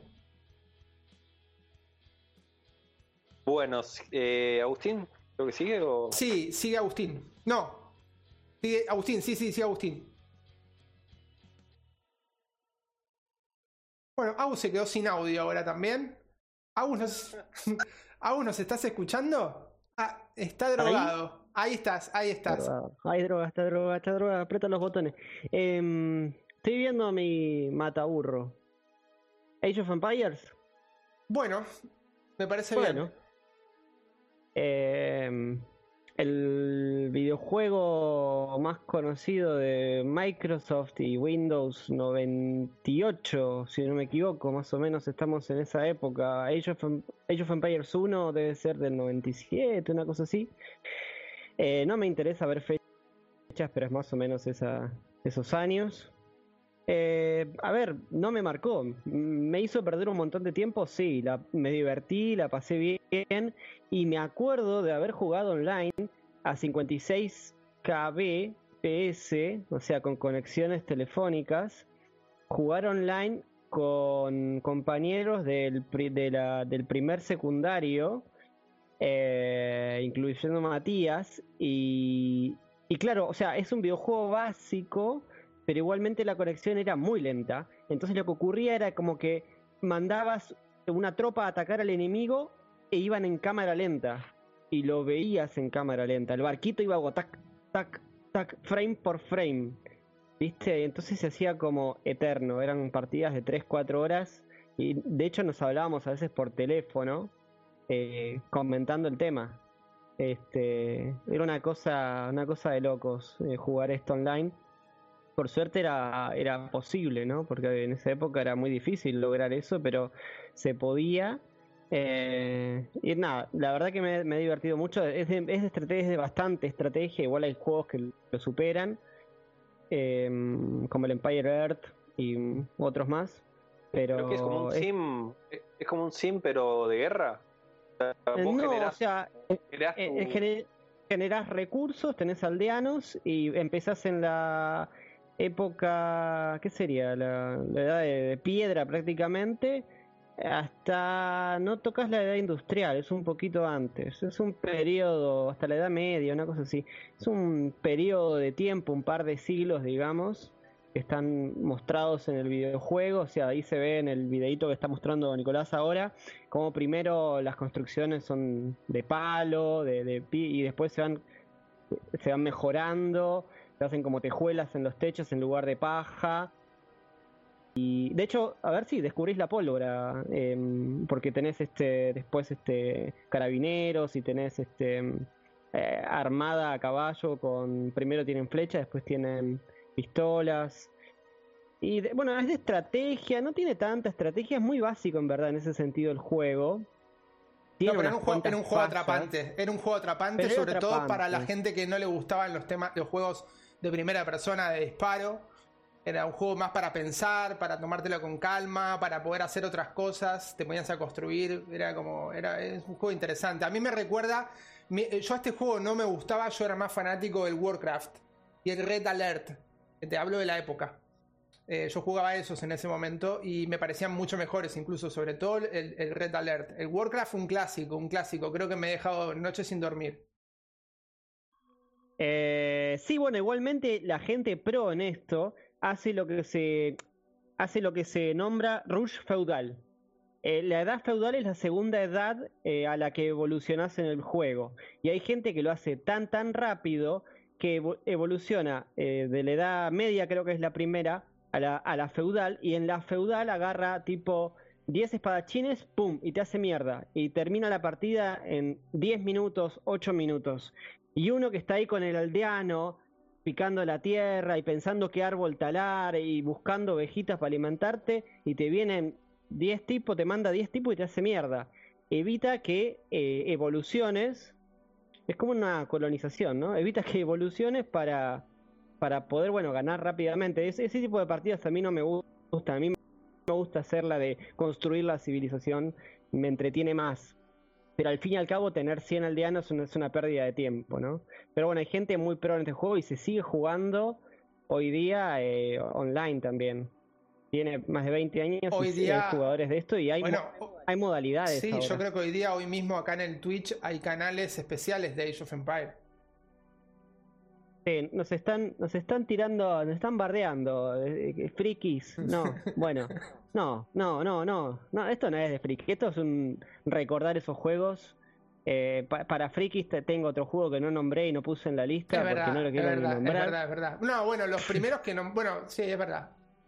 Eh, como diría Karina Jelinek, lo dejo a tu criterio.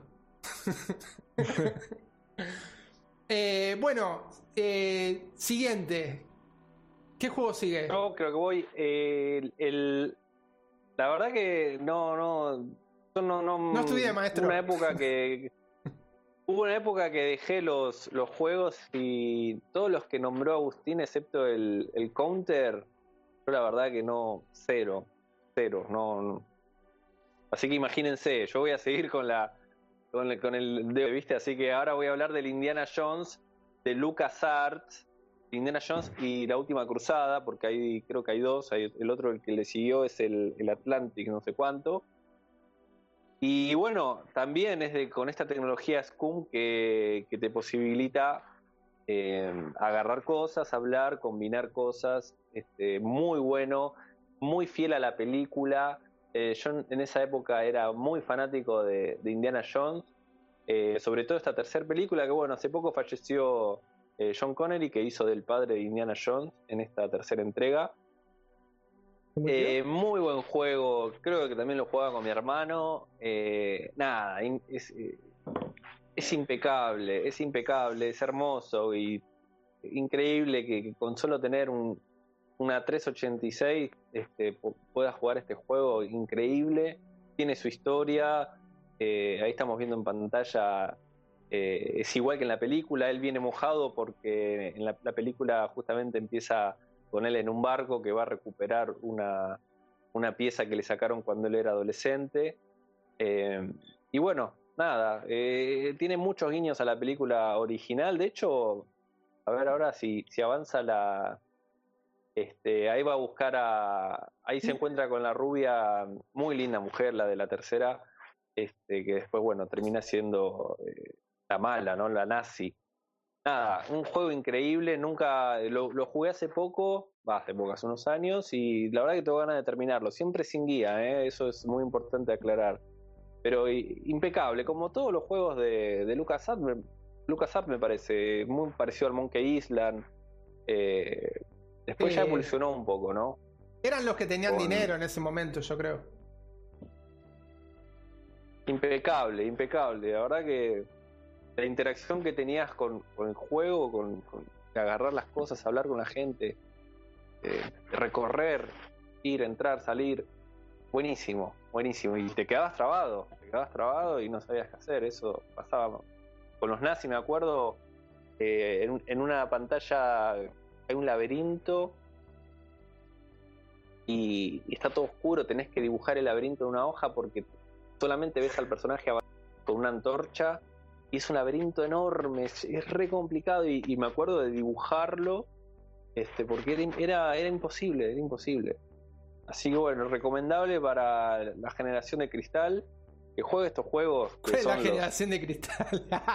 y la, la de ahora, ¿viste? La que, la que se ofende por todo, la que, la que tiene todo servido, la que, la que le aburre, tiene de todo y se aburre. Nosotros en nuestra época este, nos teníamos que conformar con cocomiel, ¿viste? Porque no había, no. Ahora, nada, tienen que jugar estos juegos que. que, que son, son los abuelos de todos los juegos que están ahora. O los tatara, Sin duda, sin duda. Eh, juegos que marcaron una época. Igualmente me imagino que cuando salgamos de este tipo de tecnología que estamos ahora y pasemos a la tecnología holográfica, esto mismo irá la gente que jugaba estos juegos ahora dentro de 30 años, 20 años.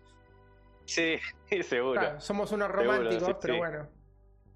Eh, Sí, sí, que le- te va a pasar a ti también. claro. Forever, forever. Forever. Bueno, eh, Sí, sí. voy a pasar a un juego que acá ya entramos en un juego, es mi quinto juego, y este juego habló otro juego que me marcó muchísimo, y acá este juego fue un puntapié sobre todo a la, a la- a la gama de juegos con la jugabilidad que tenía este juego especialmente. Estoy hablando del Prince of Persia, Príncipe de Persia para PC. Buenísimo. Terrible juego, terrible y sobre todo terrible juego por lo- cómo se movía el personaje, la jugabilidad del personaje para el juego de PC de la época. Esto fue revolucionario. Lo voy a mostrar en pantalla un momento para que lo puedan ver. Hace poco salió un video de, de los actores en el que hicieron las pruebas los programadores eh, para después desarrollar los movimientos lo más fiel posible a, a la realidad. Te voy a contar, No sé si lo les voy a contar una historia de cómo fue que lograron esto. El Príncipe de Persia, eh, para los que no lo conozcan, es una serie de videojuegos de plataformas iniciado en 1989 por la compañía Brotherband Software. Su éxito se debe a la notable fluidez de animación lograda por el protagonista. Eh, hasta el momento, hasta ese momento no se había visto nunca. O sea, estamos hablando de 1989. Su autor, Jordan Mercher, estudió durante varias horas filmaciones de su hermano corriendo y saltando con ropa blanca. Así se aseguró de que todos Claro. los movimientos resultasen realistas, en un proceso que se denomina rotoscopía. O sea, esto no se había hecho, hecho nunca en ningún videojuego anterior, antes de esto. Eh, y bueno, básicamente el juego eh, se basa en que el sultán se encuentra lejos de su reino dirigiendo una guerra y es el momento oportuno para que el malvado Visir Jafar trate de hacerse con el poder.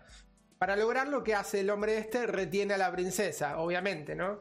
Esta tiene una hora para decidir si se casa con él o se muere. Eh, evidentemente la, la princesa no quiere saber nada con este tipo. Y el protagonista, que es un joven aventurero que, de tierras lejanas, y bueno, el tipo está como enamorado de la princesa y básicamente eh, lo, meten en un calabozo en el castillo por este, por este malvado, Jafar. Y, el, lo que el juego se basa en que debe escapar del calabozo, que es donde comienza el juego, para poder liberar a la princesa.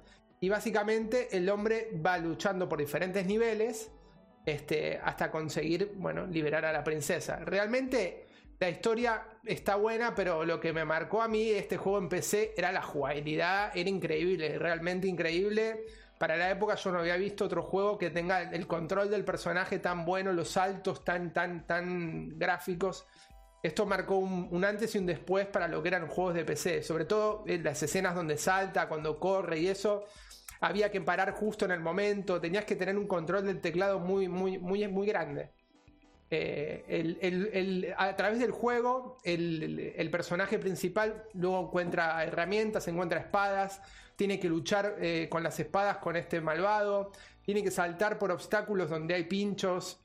Bueno, realmente este juego, y, sobre todo había zonas ocultas donde tenías que descubrir cómo pasarle al siguiente nivel. Era un juego muy bien logrado para la época, a mí me encantó. Y fue otro de los juegos que, que tuve en PC y que me marcaron muchísimo. Buenísimo. Sí, yo lo jugué poco, me acuerdo también jugarlo con mi hermano en una 386 o, o 486, no me acuerdo. Eh, era un monitor monocromo, así que era 386 seguro, o 286. O Pentium 1, creo que era. Eh, No, antes, antes. Era estoy antes, ¿no? Sí, antes. verdad, sí. Pentium- Pentium 1 para atrás tenemos la 486, la 386 y la 286. Después teníamos, creo que ya la Commodore, no sé, la verdad no me acuerdo ahora. Eh, pero sí, un, un juegazo y fue, fue revolucionario en su, en su momento por esto que nombrás de las animaciones. Claro. Bueno, eh, sería Agustín el siguiente. Vengo con el último entonces. Vas que, con tu último y si llegamos metemos un bonus track. eh, de hecho, este es mi bonus track. ¿Esto es tu bonus He track? nombrado, Bueno. eh, he nombrado todos. Ah, es verdad, Bueno. Es verdad, este es tu último. el- no, no has nombrado todo, nombraste, nombraste cinco. Sí. Eran cinco cada uno y un bonus track si llegamos. Pero bueno, no pasa nada, lo puedes nombrar y en todo caso si llegamos no lo soltamos, no pasa nada. Estamos acostumbrados a que no hagas la tarea, Agus, no pasa nada. Pero te nombré para Brad. No te nombré preocupes, cinco. Half-Life, eh, Team Fortress, Counter Strike, Age of Empires, Clear Barkers y ahora eh, Serious Sam. Serious Ese Sam. es el Ese ese es tu- el bonus track. Ok. Es otro video. Bueno, acá saco otro videojuego a principio del 2000. eh, se nota que tenía hardware con el cual jugar, porque son todos de esa época. Eh, es un videojuego eh, hilarante Es algo estilo Doom, un poquito más moderno. Eh, y se trata de que sos eh, en primera persona una especie de, guerrero que lucha contra bichos del espacio exterior en un planeta raro. Eh, en diferentes escenarios, pero son todos muy raros, no parece como planeta Tierra. Y, mm, y, y, lo loco de esto es, me acuerdo, por ejemplo, uno de... Vas pasando escenarios, los escenarios son muy grandes, es como la arena en Roma, una cosa así, son muy grandes, puedes correr, desplazarte un montón, porque una, una de las situaciones que tenés que hacer es eh, esquivarlos. En una, en una pequeña final que hay, eh, tenés que combatir un, una especie de toro gigante que viene, te cornea y te saca volando. Después estos que están mostrando ahora, que son unos que como que no tienen cabeza, tienen dos brazos gigantes y van corriendo, si tuviéramos audio, estos venían corriendo hacia uno gritando y te da como, como miedo, como impresión esa situación. A medida que se acercaban como más grandotes, estaba, estaba muy bueno este juego. Es así como muy de estos juegos shooter que son muy rápidos, muy ligeros y vas avanzando escenarios muy rápidamente. Ahora que lo estoy viendo, yo me lo imagino, o sea, me lo recuerdo con un gráfico mucho mejor de la porquería que estoy viendo ahora. Era una basura. Eh, pero bueno, era lo que había, ¿no? Daba otra impresión cuando uno es chico y con el paso del tiempo pero es muy entretenido, pero si no me equivoco era single player nomás, no, no, no había un multi. Y era, era básicamente eso, pasar el tiempo, pero, era bien particular. Yo lo que veo, Agustín, que todos tus juegos que elegiste hasta ahora es todo matar, matar en primera persona. Um, sí, no, bueno, sí, bueno. Eh, ¿Qué otro juego? O sea, uno de carrera no sería matar, Pero a mí me gustan los juegos de carrera que se matan, los derby. Los derby me encantan. bueno, pero lo que, todos los que nombraste hasta ahora fueron matar en primera persona, ¿o no? bueno, puede ser, en puede ser en tercera. Eh, menos el, menos, menos el Age of Empire, todos en matar en primera persona. Ah, no, verdad, verdad. Ahí está, ahí estuviste bien, ahí estuviste bien. Es para que lo analice un psicólogo, no pasa nada. No, bueno, son todos los juegos así, en verdad. Son todos este. Es buen pibe, igual, igual, es buen pibe igualmente, ¿eh? No, no, se el de, el, el de terror no era tanto. me había olvidado el Age of Empire, pero eran todos de todo. Agustín, ¿qué juego vas a elegir? Y yo ya, ya veo el arma, ¿viste? ya veo el arma disparando. Bueno, ah, siguiente juego, Juama, siguiente juego, tu bonus track. La chapa. Eh, bueno, un juego. Este, ahora que me entero que Matías está en, está mirando, este juego lo elegí antes de saber que se iba, que se iba a conectar. El Carmen San Diego, también de, de, de DOS. Un juego, en esa época no teníamos internet, ni siquiera dial-up. Y el, juego consta de una. que yo recuerde, mira que no, no, no busqué nada.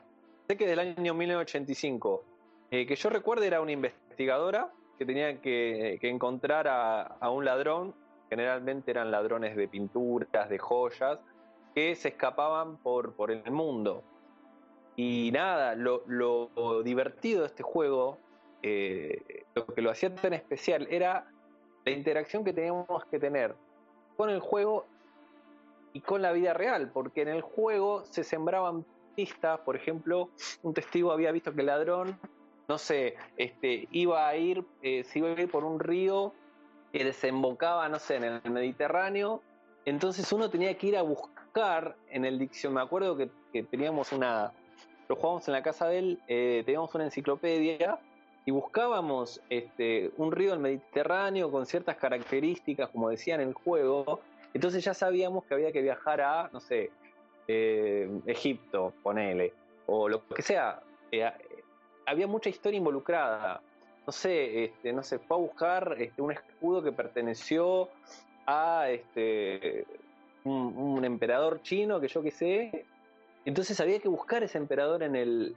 En, no había internet, así que era, era agarrar el libro y buscar este, de dónde era ese emperador, o dónde había nacido, o a dónde había muerto, o lo que sea, para saber seguir la pista del ladrón y viajar al país y ir en busca de, de este, de este malhechor que, se nos iba escapando eh, a pesar de, ir acertando con los países donde, donde viajaba hasta que en un momento lo agarraba, ¿viste? y obviamente si te equivocabas de país y viajabas para otro lado, se te iba complicando y bueno, perdías. Me acuerdo que había un ascensor que subías a una especie de oficina y ahí empezaba todo. Se nos asignaba un caso este, y bueno, eh, era esto de interactuar con, con, la enciclopedia, algo que aprendíamos también de paso. Agarrar el mapa. Una buena manera de aprender, eh, una manera de educación interesante, ¿no? Divertida. Sí, sí, de hecho, eh, no solamente hay un juego, no sé si el juego fue inspirado en, en, una novela o después salió la novela y un montón de otros, de otros productos que giran en torno a este personaje de Carmen Sandiego. Claro. Bueno, eh, voy a pasar al, al, último juego mío. Este, y luego te queda a vos, Juama, un último bonus track como para, para dar la nota. Este. Si querés, si querés digo otro, pero no, no, no. Yo ya dije seis juegos. Yo digo como para que podamos ya, no, no superemos, para poder más o menos ir cortando dentro de 10 minutos, porque estamos a una hora 40 y me puedo llegar a quedar sin batería. ¿eh? Eh, no, no, está bien, no pasa nada. Bueno, voy a pasar al mío. Eh, este juego que voy a decir ahora es el juego, el único juego de, de todos los que nombré que hoy día yo volvería a jugar si tuviera dinero para comprarme una PlayStation. Eh, estoy hablando nada más ni nada menos que un juego que a mí me cambió. En este juego que voy a nombrar ahora, yo estando en quinto año, gané un concurso, no gané un concurso, quedé segundo en todo el colegio en un concurso que hubo en la escuela, que éramos todos hombres en esa escuela donde íbamos. Y casi todos jugaban, y yo jugaba mm, muchísimo este juego, eh, en eh, sobre todo en la versión de 2003. Estoy hablando del Winning Eleven hoy mal conocido o bien conocido como Pro Evolution. Este, este juego lo voy a poner en la placa un momento. Me, me emociono, ¿eh? Me emociono. emociono. Eh, este juego es. Bueno, este juego. Eh, tengo que explicar acá algo principalmente para los que no lo conozcan, sobre todo en la historia, porque es interesante. Antes de antes de este juego, de lo que era el Winning Eleven, existía algo que se llamaba International Superstar Soccer, ¿ok? El primer juego de fútbol lanzado por Konami, que era el famoso, los que jugaron este juego se deben acordar que decía GQ Winnie Eleven, ¿no? Y el GQ que significa básicamente los verdaderos en japonés, ¿no? Básicamente esto es así. Eh, primero, eh, viene, primero existió el Superstar Soccer, ¿no? International Superstar Soccer. Este juego eh, fue creado por Konami Computer Entertainment en Osaka. En Norteamérica y en Europa tenía otro, otro nombre que ahora mismo no lo tengo aquí como para decírselos. pero bueno, el cual dio inicio en 1994 a la saga de título homónimo, ¿no? El mismo solo estaba disponible para Super Nintendo. Obviamente eran japoneses, ¿no? Gracias a su éxito, la empresa asiática lanzó la segunda parte al año siguiente que se llamaba GQ World Soccer 2 y Fighting Eleven. Bueno, estas sagas sacaron varias sagas de este juego que después se, trasladó a Sega y a PlayStation. Este, hasta que a, tal punto tuvo tanto éxito esta primera saga International Superstar Soccer que llegó un momento que en 1996, tras el éxito que habían tenido, Konami decide crear otro título de juego, pero no con la misma gente, o sea, no con la misma empresa que estaban. Así que entregó el trabajo eh, a Konami Computer Entertainment en Tokio, quienes crearon el World Soccer Winning Eleven, que este es el primero, el original. Conocido en Europa este y en Norteamérica como Goal Storm, ¿no? Tormenta de goles. El mismo dio comienzo a una saga completa ajena a lo que era el, primero, el, International Superstar Soccer. Apenas, a, pesar de que, varios, de que varios de los títulos de la nueva franquicia llevaban el mismo nombre de esta, la jugabilidad era muchísimo mejor, era bastante más currado lo que era la jugabilidad. había un abismo en el medio. Yo, el que más disfruté de este juego es el, del, el que es el 2003, es exactamente el que están viendo en pantalla es el World Soccer Winning Eleven.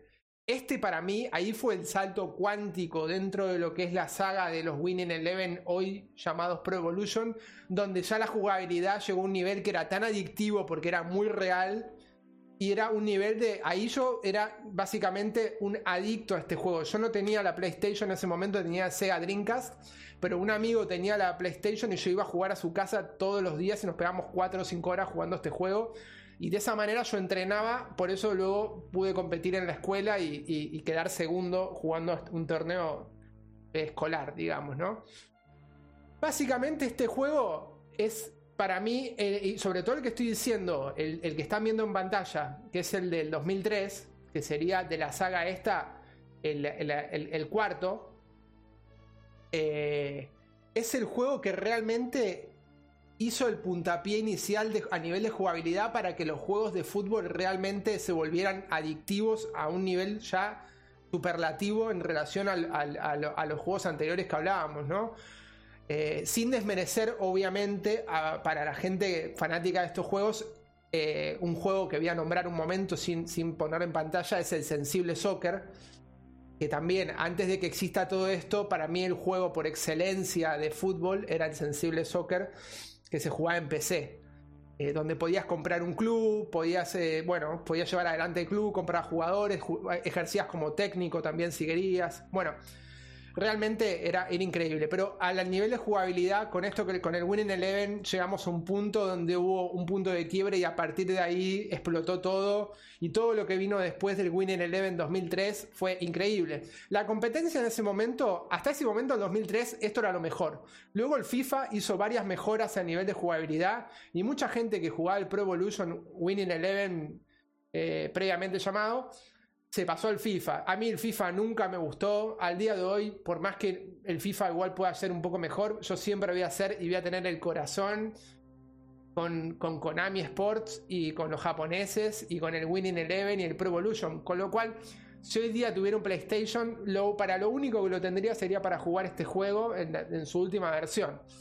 Eh, así que bueno, nada, este juego realmente es un juego que jugué muchísimo, que marcó muchísimo mi adolescencia, finales de adolescencia, y bueno, fue de los últimos juegos que a los que seguí jugando después de haber dejado los juegos, eh, básicamente. Ornella, Ornella lo juega todo el tiempo, el, el PES, no sé cuál tiene. El, claro, el Pro Evolution es, es, el, es el mismo, nada más que antes se llamaba Winning Eleven. Bueno, sí, por lo que estoy viendo es el mismo. Y exacto, y de hecho nosotros, de hecho, digo una cosita más, este juego estaba originalmente en japonés si lo ven está en japonés. Nosotros teníamos que bajar para oh. configurar la PlayStation y componerlo en inglés, pero al principio no podíamos hacer eso y tuvimos que aprender todos los comandos del japonés para poder configurarlo, que era un quilombo. O sea, y estábamos tan enfermos, ya entendíamos todo para montarlo en japonés, sabíamos qué jugador era cada uno, todo. Era un nivel, ya casi hablábamos japonés. Como comenté con el juego este de, de Famicom, el Capitán Subata, los supercampeones, también estaba en japonés y eh, bueno, Ornella juega, no te digo todos los días, pero juega y juega re bien. Yo la verdad que no, lo intenté y nada, yo me quedé en, el Family Game que tenés botón A, botón B y, la cruceta y ya está. o sea, no me pidas ya la play que tenés. Tenés arriba, esas son 2, 4, más 4 son 8, más la cruceta. Luego, y, luego tenés la cruz, el cuadrado, el círculo y el, eh, sí, en el control de crucero. Ah, vale. Un control de un crucero, parece, ¿no? Te digo en el PlayStation. ¿En la 2? Eh, no, en el PlayStation, el mando del PlayStation te estoy hablando. No, no, está bien, pero el juego vos te referís, eh, no sé si en la 3 debe estar también. Imagino, sí. ¿A qué te referís? No entiendo. ¿Al, al PES? en, la play, en la Play, obviamente que está. Sí, sí, sí, sí, se llama PES. Sí, sí, sí. ¿Pero vos cuál preferís? ¿Cuál es? ¿Te quedas con el de, la 2? No, yo prefiero los últimos, obviamente, pero quería hacer el hincapié en el juego que más jugué yo, que es el del 2003. obviamente no. Porque en el 2003 fue el que hizo el cambio, digamos. En el 2003 hizo el cambio donde la jugabilidad ya era increíble y le pegó una patada en la cara a FIFA y lo destronó. Hoy día FIFA es muy competitivo pero, a, ese nivel. Pero a mí me sigue gustando PES. Ahora, a partir de cierto momento, cada hay memes sobre esto. Cada versión nueva es que le cambian las camisetas, le cambian los nombres de los jugadores y ya está, no cambia la jugabilidad. No, la jugabilidad no cambia, pero hay mejoras a nivel gráfico brutales, ¿eh? Jugar esto en un PlayStation del último te puedo asegurar que es casi como jugar de verdad. Está bien, bueno, pero sacando el tema del cambio de, consola, Play 2, Play 3, eh, vos cuando compras una nueva versión, por ejemplo, la versión 2021, ¿qué, estás comprando ahí? La actualización de los jugadores. Que ahora, por ejemplo, no en el Barcelona no está Exactamente. entonces... Mm. Pero estás pagando... estás jugando eso y, cada versión mejora la jugabilidad, obviamente. Mejora, mejora el juego también. ¿Juega? Ah, eh, juega. Mejora, ¿está bien? Mejora muchísimo. pensé que era el mismo, pensé que era el mismo juego. Eh, eh, pensá que la PlayStation nueva, la PlayStation 5 creo que es la última, eh, si vos mirás un review del, Pro Evolution de PlayStation 5 es una, es una brutalidad. Está bien, pero a lo que voy, sacando la, la versión de la PlayStation, obviamente que hay una mejora. Estoy hablando dentro de la misma versión de Play 2 o de Play 3 o Play 4 Sí, lo mismo, cambia. Sí, ahí sí, sí, sí, sí, sí. Si tenés eso, sí. Ah, está bien, sí. Sí, sí, ahí vos estás comprando eh, una actualización de los jugadores, de. ¿No? Eh, Básicamente. depende que, porque te vuelvo a decir, eh, o sea, por más que lo hayas jugado en PlayStation 1 o en PlayStation 2, eh, en, lo, que me respecta, está primero el, World Soccer Winning Eleven del año 96, luego viene Winning Eleven 97, Winning Eleven 3, Winning Eleven 4 y World Soccer Chico Winning Eleven 2000 y luego World Soccer Winning Eleven 2003. Todos estos no son solamente actualizaciones de jugadores, sino mejoras de la jugabilidad. No, no, pero escúchame, si vos te compras de la Play, por ejemplo, Play 4, el 2018, te compras el 2019, el 2020 de la misma consola, de la Play 4, es el mismo juego que le cambian la remera, le cambian el nombre a los jugadores. Si entró, si ya no está más Suárez, no te lo ponen, o sea, es sí, sí, en ese, sí, en ese caso las mejoras eran muy mínimas, sí. Está bien, a eso voy, que vos estás pagando el mismo juego con un parche que, que le cambiaron los jugadores básicamente, pero es el mismo juego, a eso te, eh, sí. ¿Estás vivo? Eh, sí, me quedé sin. ¿Me están escuchando? Sí. Sí. Bueno, me quedé sin cámara porque se me gastó la batería, lo que les comentaba. Así que ah. los, bueno, si quieren lo podemos continuar un momento así, pero voy a, no voy a poder salir con la cámara de momento. Igualmente yo creo que nos quedan, ya estamos casi a punto de hacer dos horas. Si quieren hacer algún remate o decir algo más como para, o, si quieren estirar un poco más, puedo configurar la otra cámara. Ya no, nos vamos, nos vamos despidiendo, eh, aclarando que va a haber un montón de estas transmisiones sobre juegos porque quedaron un montón afuera de mi parte, tanto de la consola de la Famicom como de la Sega, como del, del MS2. Tengo un montón de juegos para, para comentar. Tampoco es que sean los, los juegos de, mi vida. Claro. Eh, y Imagino que ustedes también habrán, habrán tenido juegos que no, pudieron entrar. Sí, estos juegos, yo creo que de esto tendríamos que hacer una trilogía más adelante, hacemos una versión 2 y más adelante una versión 3, porque la verdad que obviamente quedaron un montón de juegos atrás y es un universo demasiado amplio como para sintetizarlo en, casi dos horas que estuvimos. Eh, mm. Así que sí, eh, para la próxima, no, no, para la próxima, pero quizás para más adelante, como para dejar un poco de espacio, eh, vamos a sacar, vamos a sacar otra emisión de esto porque es aparte es, es algo que, que la gente le gusta, me imagino, sobre todo en esta plataforma que es una plataforma gamer. Este, así que nada.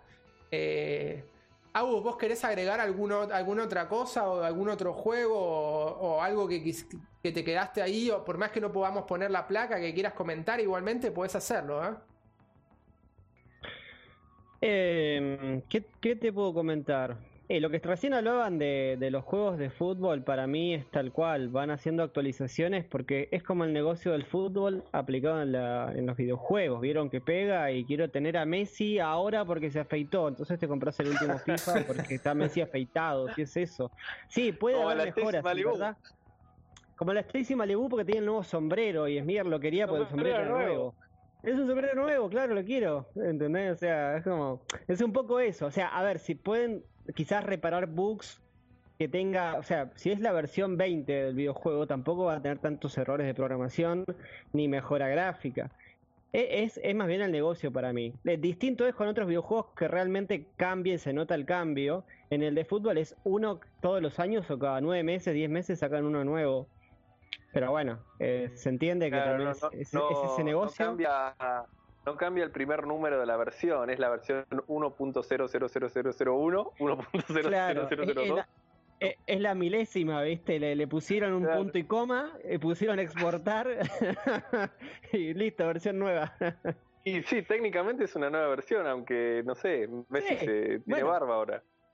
Claro, le agregaron 3 DLL por ahí, ¿viste? Para que ande no sé qué historia y pum, listo. el skin, cambiar al skin PNG, ya está. Sí, pero, pero no sean malos, no sean malos porque igualmente hay mejoras a nivel de jugabilidad. Pensá que hay, atrás de ese, de ese juego actualizado, hay igual 50 ingenieros que están trabajando, no están ahí rascándose las bolas para decir vamos a cambiarle la barba a Messi, te lo puedo asegurar. O sea, no, no, no es tampoco esa bajada de línea de no solo agregaron un jugador, le, le, tiñeron el pelo a Messi. No es solamente eso, o sea, agregan mejoras de jugabilidad, se perfeccionan cosas. Sí, pero salen, eh, salen todos los años. Salen todos los años. Tipo, no cada dos años, cada, un año, cada dos años salen, obviamente. Bueno. No sé, para mí, para mí por ahí es muy mercantil la cosa, más que. Vos si no hay armas y disparos no te gusta, ese es el problema, ¿viste? A, todo esto, si cae un rayo, ¿se muere Messi? ¿Se muere? No, pero por ejemplo, no, pero está bueno. A ver. ¿Se quedan eh, trompadas? Antes estaba bueno porque vos podías personalizar, por ejemplo, me acuerdo, tu jugador y te hacías vos con tu jugador. Te estoy hablando del año 2003, ¿eh? te dibujabas vos personalizado y, luego el comentarista podía decir eh, Agustín. ¿Entendés lo que te quiero decir? O sea, estaba bueno realmente. Hoy día tenés al mismo comentarista que te comenta los partidos de fútbol, que te está diciendo ya directamente, le está relatando tu partido. Eh, eso es lo que le da el punto que luego se puedan hacer retransmisiones de, de partidos y que tenga ese atrape ese enganche que la gente te esté mirando una partida de videojuego. Porque si fuera simplemente cambiar el pelo de la barba, viste, al final es como que no tiene, no tiene mucho sentido. Pero el sombrero es nuevo.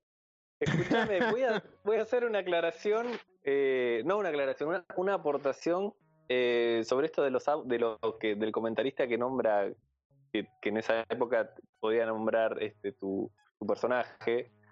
Eh, me acuerdo, mi hermano no me acuerdo, no sé en qué juego fue, pero eh, se ve que los audios los tenía en WAV. no sé, no sé si era de lucha, no sé qué era.